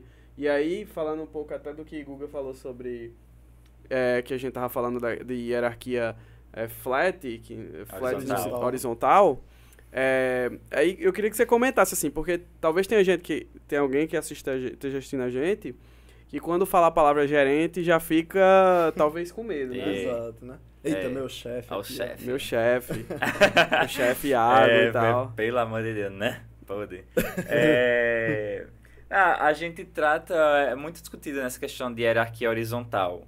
Porque é, é, é algo que se fala que ninguém é chefe de ninguém, assim, né? Não é, não é bem que ninguém é chefe de ninguém. Sempre vai existir alguém numa posição de liderança, nem que seja de uma maneira não oficial mas você vai enxergar alguém como, como seu Até líder. para tomar decisões. É, é, é você vai, vai, vai, enxergar alguém, uhum. é, para bater o martelo assim numa disputa. Você vai enxergar alguém. Só que a ideia dessa, dessa hierarquia horizontal, como a gente fala, é que é, a decisão de uma solução não precisa vir de mim, não. Na verdade, é importante. Eu nem quero que venha de mim. é para vir, pode vir de qualquer pessoa do time. Sou eu que vai bater o martelo. Todo mundo do time pode me dizer como vai resolver aquilo, como vai fazer aquilo e pode chegar para mim e dizer, ah, você está totalmente errado, isso aí não é para ser priorizado, isso tem esse outro problema. Obviamente que eu vou dizer, mostra aí moral, né? Mas, é, mas a pessoa tem total liberdade de questionar. É, e essa é a ideia, né? Aquela coisa de ter o chefe que vai chegar para você tudo bonitinho. O que é que tem, o que é que tem que fazer? Tudo muito bem especificado. Ah, sem tempo. Não, isso não vai existir.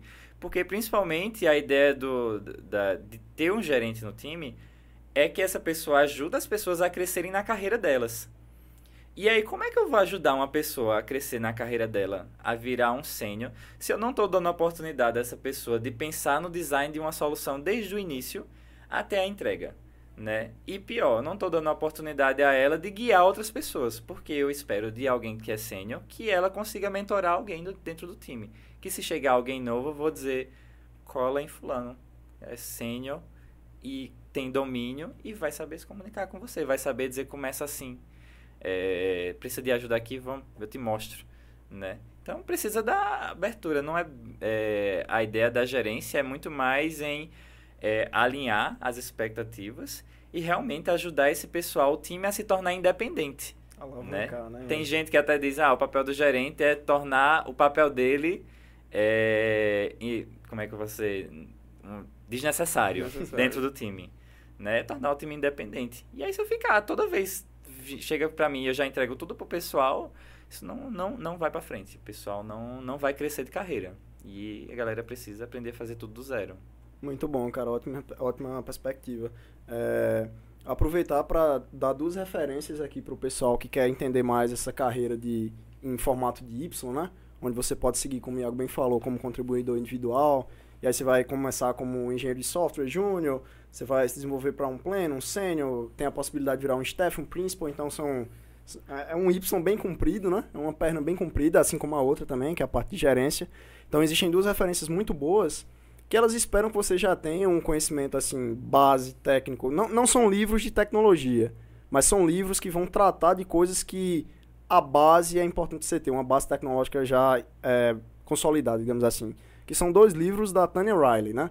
Então ela tem o The Manager's Path, que vai falar justamente sobre uma perninha do Y, que vai, vai falar dessa parte de gerência, e tem o The Staff Engineer's Path, que é são os dois livros complementares, né? São duas referências excelentes para quem quer entender melhor esse, esse caminho. Boa. É, isso aí do, do Manager Path eu li. eu li quando mudei de empresa, porque eu, é, eu queria saber como é que fazia, né? Quando eu mudar de empresa, começar tudo do zero. Na VTEX, já, a pessoa já me conhecia. Já tinha um respeito. Aí tinha um capítulo só disso lá, mudei de empresa. E aí, como ah, começar? Foquei nele, né? E aí, como é que foi, inclusive? Tinha que fazer isso, tinha que se mostrar. Tinha que ganhar confiança aí Você saiu da VTEX depois de quanto tempo? Eita, acho que eu fiquei não sei se foi quatro anos. Eu entrei lá em 2017, 2017, 18, 19, 20, acho uns quatro anos. Foi. Três, quatro anos. É um tempo considerável, né, cara? Foi um tempinho, um tempinho bom. E, e... tu passou quanto tempo como, como gerente, como contribuidor? E Na como... Vetex eu fiquei uh, quase um ano. Uh, na Vetex quase um ano, aí eu fui para outra empresa chamada Zubali. Uh, mas não fiquei muito tempo lá. E no quinto andar eu tô aqui há fazer seis meses, né? Então, total aí pouco mais de dois anos. Mas boa parte do tempo da VTEX foi realmente. Acho que foram quatro anos mesmo. Eu lembro que eu falava que eram quase três anos de, de contribuidor técnico, individual, né? Muito bom, cara. Muito é, bom. Lá. E tipo, eu, eu sei que quando você é contribuidor individual, até porque eu tô nessa posição, é, o mundo é aprendizado sempre, né?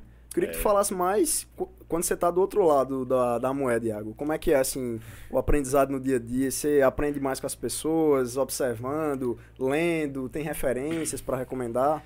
Ah, eu aprendo mais é com, com os problemas que chegam e principalmente com o pessoal do time mesmo. Sim, tem que ter uma troca dentro do time.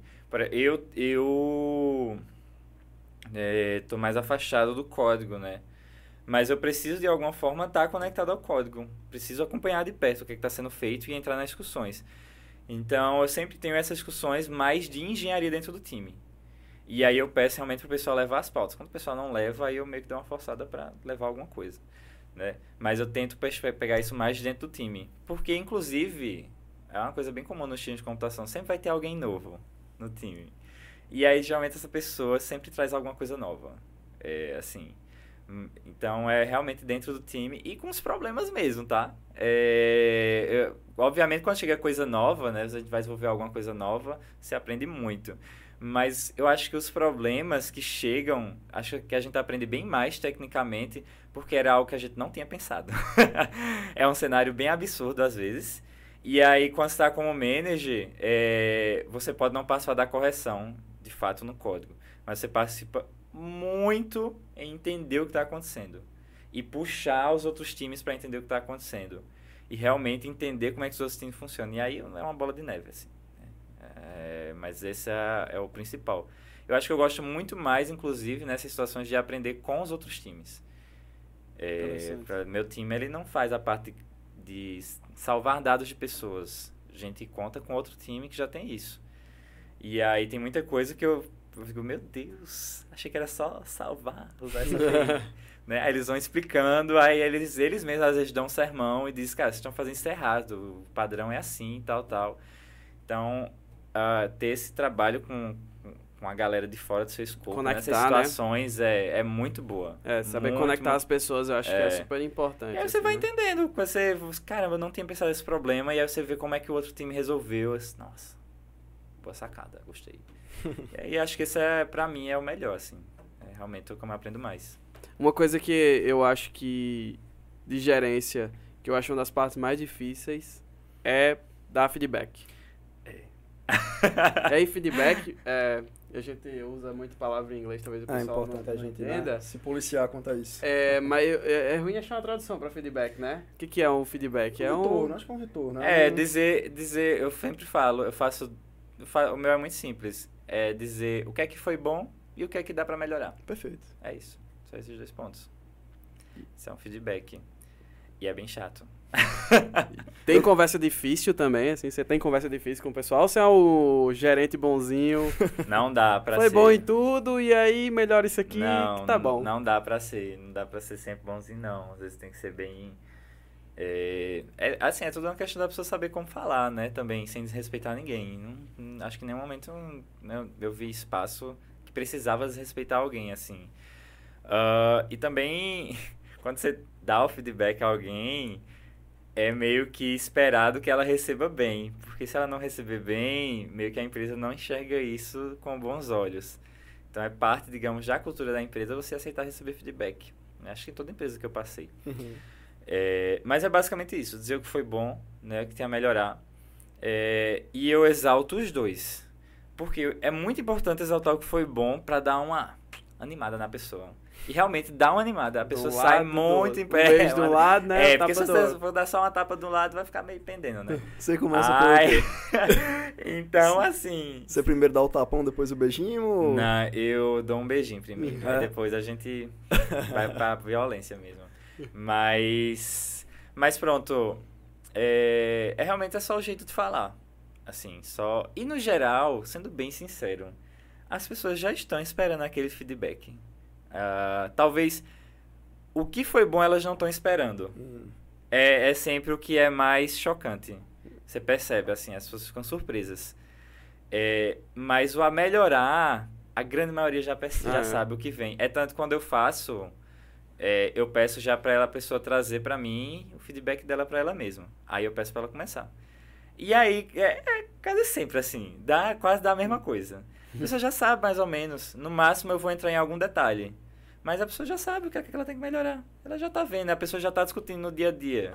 Ah, É, é É. curioso mesmo esse negócio de trazer o feedback. Você realmente vai observar os feedbacks que você trouxe e o- a parte negativa é gigantesca, assim, É. do que você já É. consegue identificar em si mesmo, né? É. E Mas é positivo, legal às vezes é um mesmo. ponto, ah, alguma coisa que eu fiz aqui que era mais pesadinha, né? É, o Mas que não- foi bom, sempre quando o pessoal preenche o que foi bom, é um negócio bem pequeno, deles É. mesmos, assim, a sua autoavaliação, é um negócio bem pequeno. Eu digo, gente, vamos se valorizar aí. Mas o a melhorar, eles botam cada lapa de texto. Aí quando você vai fazer a avaliação desses, o que é que foi bom, o pessoal fica surpreso, assim, chega o olho brilha, fica surpreso. Mas é, a, a maioria já sabe o que é que tem que melhorar.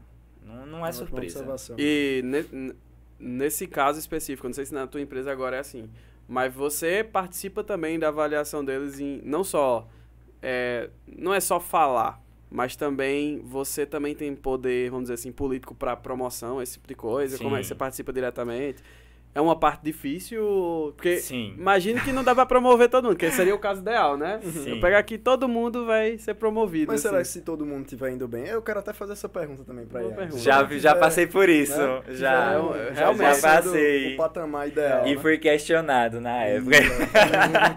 foi, porque a pessoa disse pra mim, ah, como foi? Ah, mas é muito... Não é estranho não você tá sugerindo todo mundo pra uma promoção.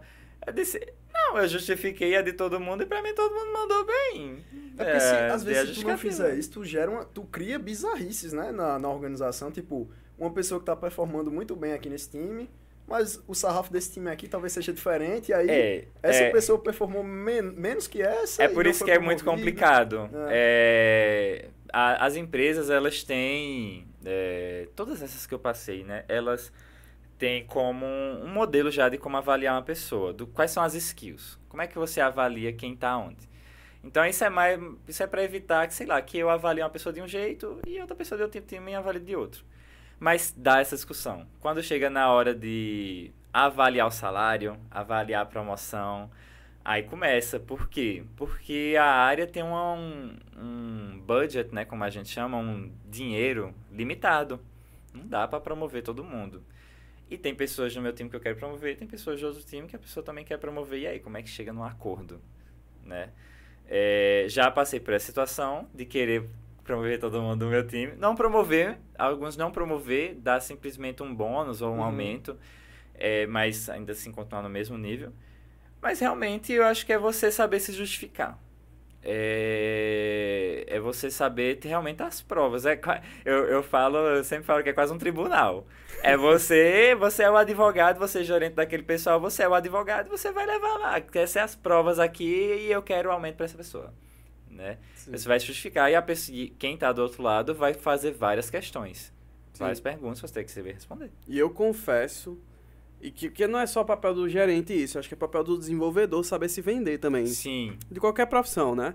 E eu confesso que eu sou meio ruim nisso, assim. É, Bruno foi gerente meu muito tempo, ele até deu uma, uma dica, eu acho que tem um, um artigo, não sei se é um artigo, um, um, um site, mas é, é, Grab Your Documents, que é alguma coisa assim que fala com, com qual é a frequência que você tem que coletar coisas que você fez e qual a granularidade? Porque às vezes você desvaloriza você mesmo, assim. Alguma Sim. coisa que você fez que você acha, não, eu não, não vou dizer que fez isso aqui, eu não vou botar que fez isso aqui, porque eu acho que não, não é tão. Né? Uhum. Né? E aí você acaba se desvalorizando. Isso é uma coisa bem complicada, né? Sim. E acontece demais. E é muito por isso que antes de ter essas rodadas de avaliação, é, de compensação, como a gente chama, é, eu sempre chamo todo mundo antes para dar a minha visão antes de eles preencherem os formulários, porque eles fazem a avaliação deles, deles próprios uhum. para mandar para a empresa. Para ver se aquela pessoa também não está esquecendo, né? não está se, se diminuindo, sei lá, né? esqueceu alguma coisa que para a cabeça dela talvez não fosse importante, mas eu enxergava como muito importante. E é muito para também não evitar esse tipo de coisa, porque o pessoal realmente esquece, não lembra de alguma coisa que fez, não e aí chega lá na hora, não sabe se vender direito. É, e aí, é um ciclo grande às vezes, né? Uhum. É, e muita coisa acontece. É muito difícil você ficar lembrando assim, né? Chega nessa hora, você vê lá três perguntas. Como é que você se resume assim? Seis meses de trabalho muito intenso em, seis, em três perguntas. É difícil para a pessoa. Acho que uma dica importante é justamente você, assim que entrar na empresa, se a empresa já tiver um processo bem definido para esse tipo de, de promoção, de compensação. Uhum é, você tentar pedir né, um, qual que é o template que existe Sim. e você tentar, de fato, ir sempre anotando, escrevendo Sim. em algum documento, sempre recordando né, o que é que de você fez, é. o que é que você poderia melhorar, para no final não ficar aquele bump, né? Aquele, você dá aquela descarga de uma vez, de tentar lembrar, e você vai gastar duas, três horas no dia só naquilo, tentando Sim. lembrar, tentando escrever. Uma coisa que a gente faz, acho que isso não é só de computação, tá? Isso poderia ser feito em qualquer, qualquer pessoa. É, a gente sabe qual é o plano de carreira, a gente sabe o que é que tem que fazer para crescer, né? Todo mundo está lá explícito na, na empresa. Então, uma coisa que geralmente a, o, os gerentes fazem com cada um individual é construir que a gente chama um PDI, Programa de Desenvolvimento Individual. E a ideia desse PDI é realmente traçar metas. Traçar metas com base em quê? Com base no, no crescimento de carreira que a empresa definiu. Um dos critérios, sei lá, é comunicação. Tá, vamos ter uma meta de melhorar a comunicação. Melhorar o quê? Como é que está hoje? Hoje está assim. Como é que você tem que ficar? Ah, a empresa está dizendo que tem que ficar assim. Tá, pensa aí numa ação, alguma coisa que tu vai fazer nesses Mais próximos seis meses. Né? É, para que daqui a seis meses a gente olhe e diga atingiu 100% ou não. E de preferência algo que dê para medir. Para também não ficar algo do é, tipo. Acho que sim. Ah, é, eu quero desenvolver um produto novo. tá, você subiu uma linha de código lá. Valeu então? Tá, Valeu. fechou a meta. Promovido. né? É, então, esses. É, e é muito difícil fazer isso, meu Deus. É, é acho que é talvez a parte mais chata. É trabalhar com o engenheiro para fazer o PDI. Porque o próprio engenheiro não sabe direito o que é que ele quer, o que é que ele ou ela quer. E eles não têm paciência para fazer essas coisas assim. não, ninguém quer parar um tempo de, de trabalho para fazer esse tipo de coisa. Aí assim, é, isso é o mais chato. E é importante você fomentar, né? É, o, e aí o, essa- o gerente mesmo chegar, assim... É, tem que cobrar. Ah. Porque aí chega nesse período de compensação, de avaliação, aí esse pessoal não tem nada. Uhum. Aí vai lá, sabe, sem nenhum material, sem conseguir se defender, digamos assim. E aí depois eu chego pra pessoa e digo, ah, você não conseguiu, né? Ou não digo nada, né? Porque em geral você não diz nada. não, tu não diz, não conseguiu uma promoção, não. Você fica calado. E a pessoa vai lhe questionar, né? E aí ela vai ficar chateada e ela não vai conseguir argumentar o porquê ela está chateada, né? É, Então o PD é muito importante não só para isso, mas para a carreira mesmo. A pessoa quer virar sênior, o que, é que ela tem que fazer para virar sênior? Ela pode me perguntar, eu vou dizer a ela, a gente coloca uma meta e a gente avalia essa meta seis, um ano, seis meses, um ano, e aí ele faz o que você falou, né? Vai registrando realmente o progresso. Né? Eu conhecia gente que faz esse, faz esse registro toda sexta-feira. Chega lá, Uhum. faz um resumo da semana e diz, não, essa meta aqui eu arrasei essa semana. Essa aqui eu não fiz nada, nem olhei, tô triste. Acompanhando, né? Tem que Porque senão- acompanhar, tem que acompanhar. verdade. Hein, Iago? E aí, tipo, é, dado que o gerente ele tem uma visão, talvez assim, talvez não, com certeza, né, mais ampla do que o, o contribuidor individual tem, não só de time, mas talvez essa- até das outras iniciativas também de outros times, né? Uhum. É, cabe também ao gerente é, ele talvez ter essa, essa perspicácia de não, essa aqui talvez seja uma oportunidade para tu se desenvolver, né? Ó, talvez Sim. isso aqui seja interessante você trabalhar, Ah, você é, tentar, né? É, é É. tipo Conhecer, não né? dá, não dá o peixe, né? É, Ensinar a pescar ou dar o caminho das pedras, É. aquelas frases de coach, mas que Foguete não tem ré. exatamente. É, é, então, acho que tem um exemplo bem simples para isso. Quando a gente fala que a pessoa tem que é, mentorar outras pessoas, ajudar as pessoas. Como é que eu vou dizer a alguém que ela vai ter que tem que é, colocar como uma meta mentorar alguém se não tá entrando ninguém novo dentro do time? se não tem programa de estágio, se não tem é, uma pessoa mais, ah, mais júnior. Enfim, como é que eu vou dizer a ela? De onde é que vai brotar essa mentoria? Onde é que ela vai. né? Não existe isso. Então tem que também dar um help lá pra pessoa fazer, ó, criar um ambiente realmente pra pessoa conseguir desenvolver naquela meta, né? Senão Total. vai ser só. Muito bom. É, um- uma coisa que, que eu fico. que eu acho que o pessoal de casa também vai ficar muito curioso é. Atualmente, com esse cenário, depois do cenário da, da, da pandemia, as empresas mudaram completamente, foram forçadas a mudar, principalmente no modelo de, de trabalho. É, e aí muitas delas adotaram basicamente home office para novos, pelo menos novos contratados, alguma coisa nesse sentido. E aí, eu- você está trabalhando nesse modelo, que eu sei, e aí eu quero que você fale um pouquinho quais as vantagens, que a gente sabe que você é um viajante. Ah, Não, bem e aí- poser, viu? É, Deus, como como é é- que você consegue Nossa. viajar tanto, né? Como é que Iago diz que é um viajante poser? Porque eu não, não faço parte do, do grupo de selecionados de nômades digitais. Ah, a gente até veio brincando, né, com isso, dizendo, ah, Iago, ele é nômade Não, digital. não, ixi, Nômade não, digital, vergonha é. desse termo. Não, não sou nômade digital. É, é, eu, particularmente, gosto muito de trabalhar remoto porque eu consigo dividir muito melhor meu tempo, né? Assim, é, quando a gente trabalha no escritório, tinha o tempo de deslocamento para o escritório, é, era toda uma discussão sobre o almoço e onde almoçar. Se existia uma coisa polêmica dentro da empresa, era onde vamos almoçar. Aí no fim das contas era tudo Era- Baratex, Baratex. Era Baratex. ou mesmo que até sempre. Então, é, e tinha outra questão também.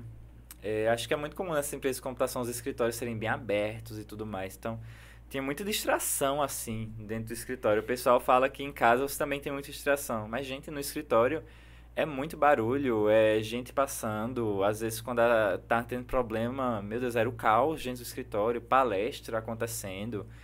Então, eu acho que tem bem mais distração. É, e aí, pra mim, o modelo home office, é, eu consigo ter um espaço, talvez, organizado por mim mesmo, né? De modo que eu acho que fique mais confortável ao que eu quero. É, e mais tranquilo, assim. E sem falar que eu acho que eu aproveito melhor o tempo, porque eu acordo, não tenho que me deslocar para o trabalho, vou para outro quarto.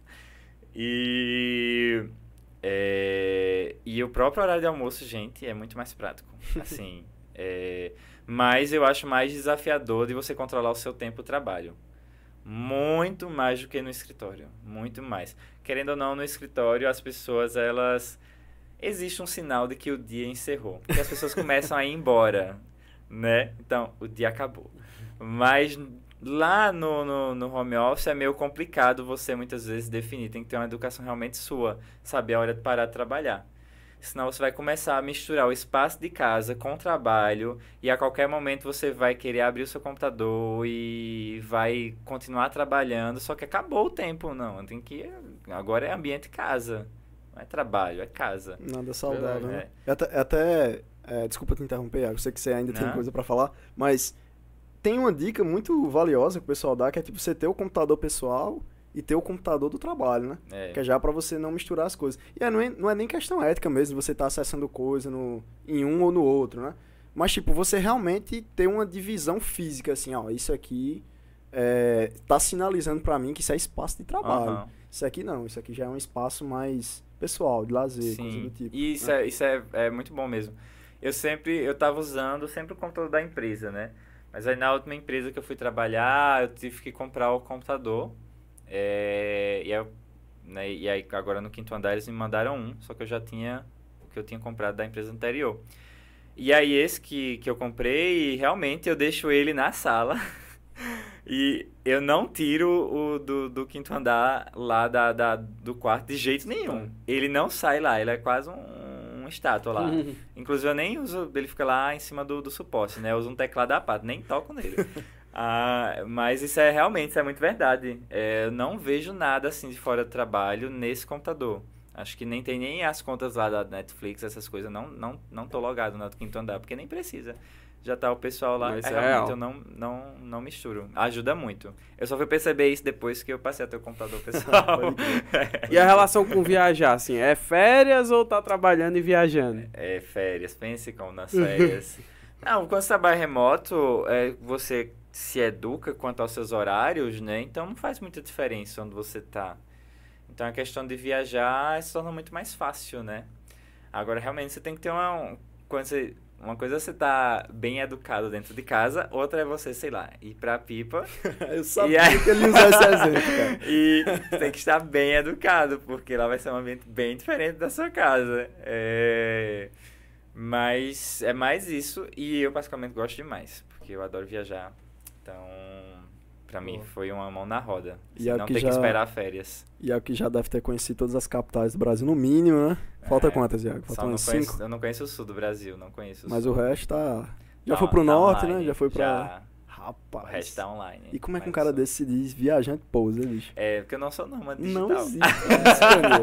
não faço parte desse seleto grupo de pessoas. Só não ganhou o selo, ele só não quer o selo. É, não quero o selo, gente. Não, não Iago, eu queria, eu queria fazer uma pergunta ainda voltada pra parte de gerência. É, talvez a gente já esteja caminhando, né? Mas para o fim, mas acho que é uma coisa importante também da gente tratar, que é a gente sabe que todo mundo vai reportar alguém eventualmente, né? Então é. não é diferente com o gerente. Então o gerente ele vai ter o seu gerente também, ele vai ter a, quem reportar, quem vai estar tá observando o dia de não observando o dia de trabalho, porque isso aí parece um microgerenciamento, né? é. Mas é um cara que vai estar tá lá para você também consultar, para você ir atrás.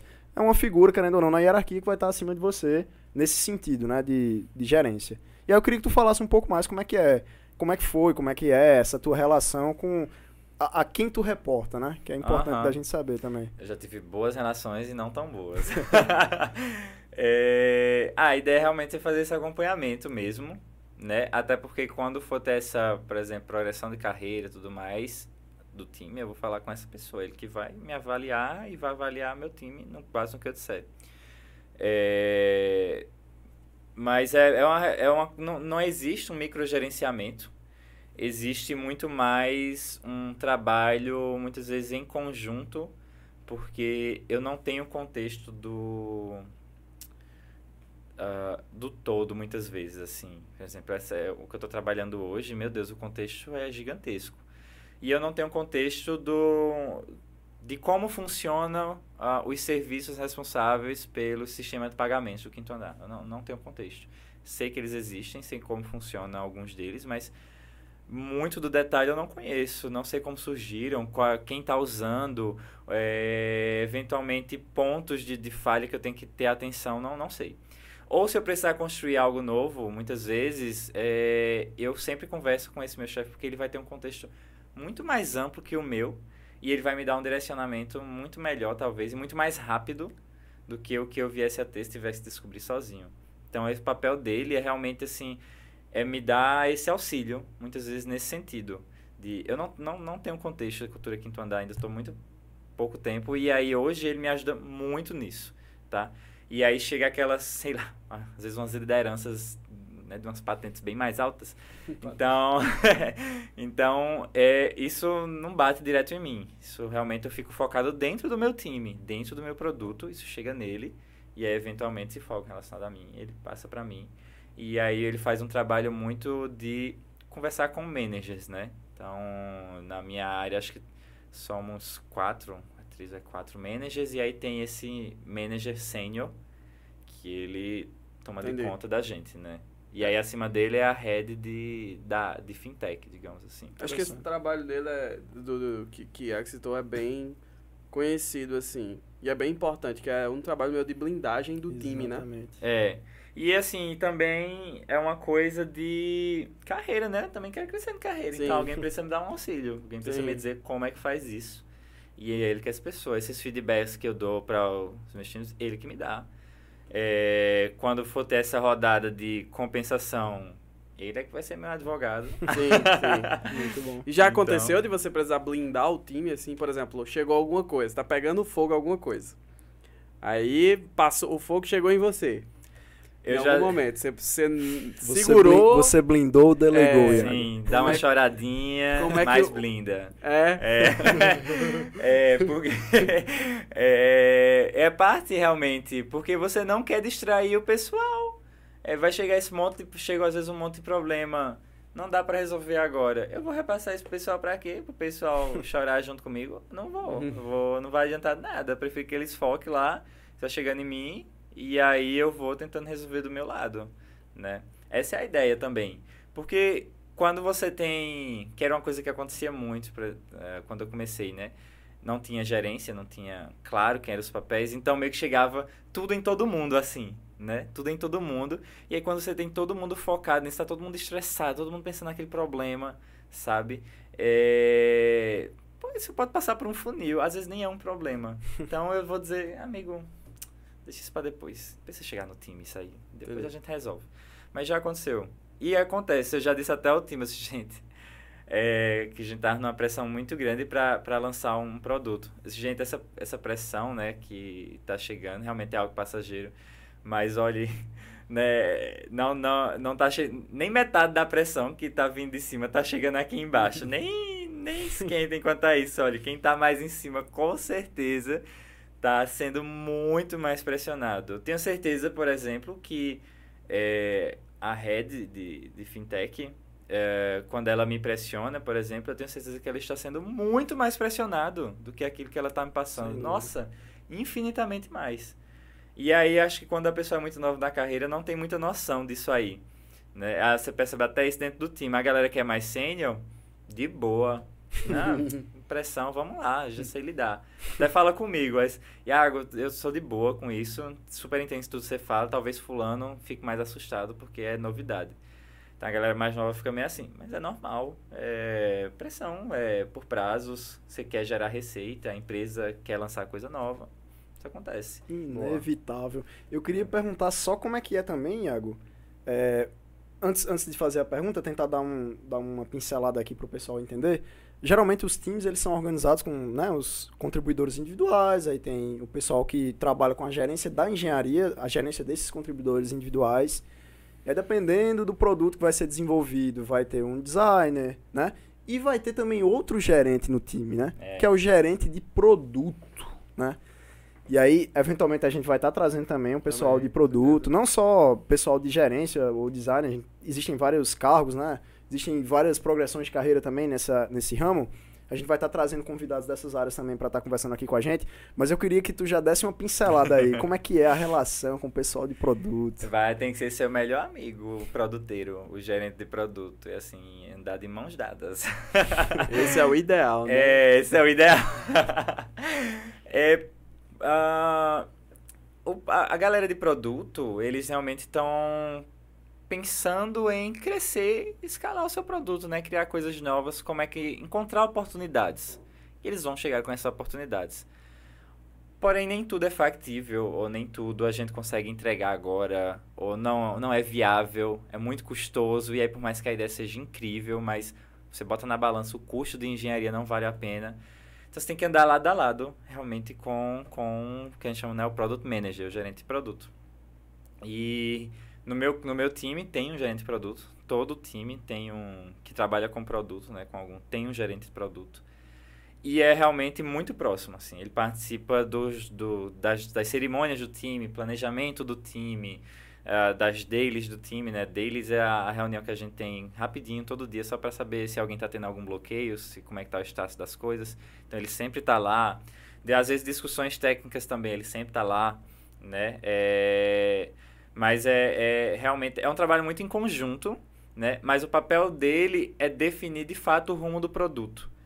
É, por mais que eu entre, de fato, ele puxa, me chama para essa discussão e vê se faz sentido ou não, mas é um papel que está realmente muito mais com ele, né? E ele vai ser cobrado em cima disso.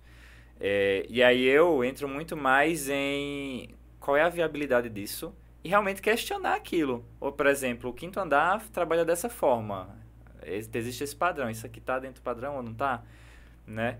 É, e tem o papel do designer também. A gente disse que é, chama o trio de produto.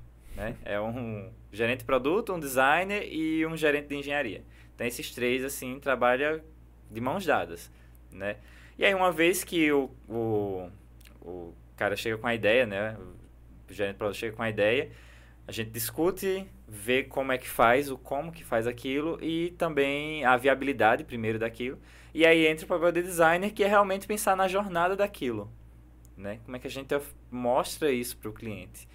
É, tudo isso é realmente muito em conjunto. Eu entro na parte de jornada também, a gente vai se intrometendo um no outro, porque um vai questionando o outro mesmo.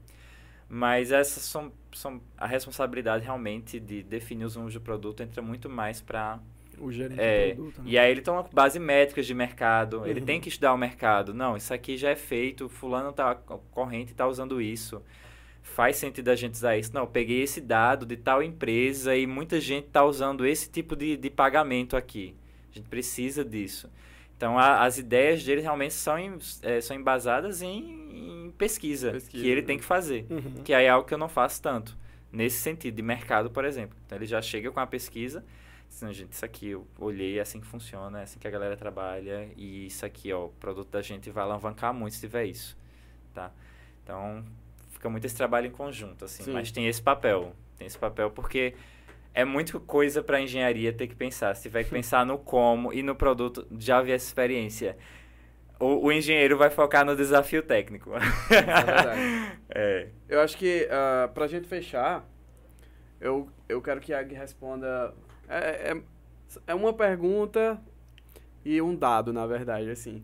Eu quero que você fale um pouco sobre o salário, na verdade. O que é que você acha sobre o salário da profissão, assim se você acha que ah. é uma profissão é, compensadora em termos de salário, que você é, eu acho que eu deveria estar recebendo pelo meu esforço e de fato tá, tá se pagando. Benefícios em geral, talvez, é, né? benefícios. Se paga tal, bem, se né? Paga bem. Ah, tá Falar bom. Uma vez eu falei para uma, uma, uma, sala de estudantes que tava meio desanimada, assim, escutando eu falando, dando uma palestra, não sei o quê, e alguém perguntou qual é o salário inicial.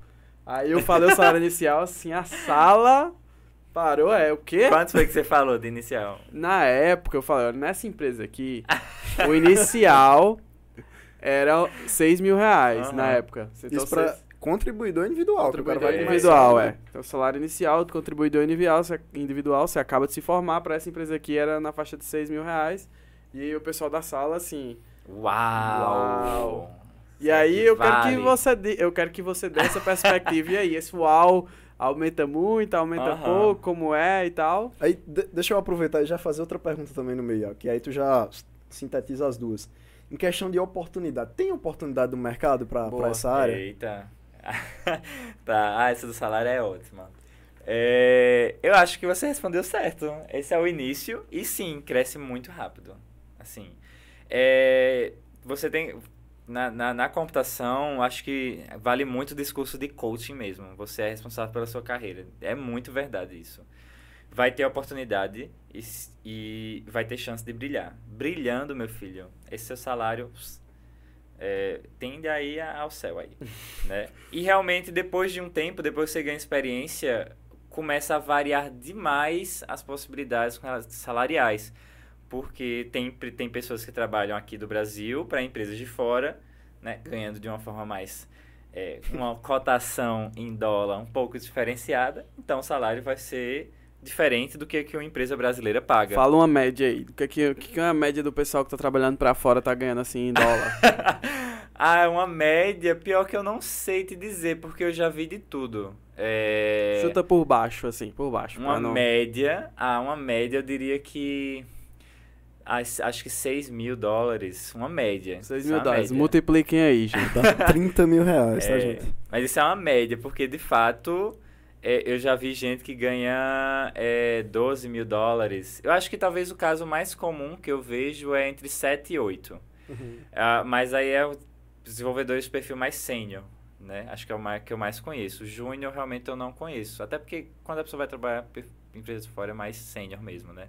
Fica nessa faixa. Tu, tu tá falando então dos IC? Tá falando da média de salarial de quem é individuidor, ó, é, contribuidor isso, individual. individual contribui, é, eita, contribuidor individual. Exato. E quem... para quem trabalha na gerência mesmo, que, é, tu acha que é tá aí no mesmo, mesma coisa, mesmo patamar, né? É, mesma coisa, mesmo patamar. Ah, varia muito por empresa, mas é o mesmo patamar. Uhum. E, é... e, aqui no Brasil, Iago? Aqui no Brasil, uh, eu diria que não varia tanto por empresa, não. Acho que já existe até um padrão. O padrão realmente começa contribuidor individual, né? Um, júnior, uh, como a gente chama, fica, sei lá, entre 6 e, e 7 mil, geralmente, acho, talvez 8 em alguns casos. Mas aí isso sobe muito rápido, né? Do, do próximo estágio ao pleno, depois o sênior. E aí o sênior tende a ficar realmente na faixa já dos 15 mil e ultrapassando, assim, né? É... E aí, enfim, depois disso, realmente sobe rápido.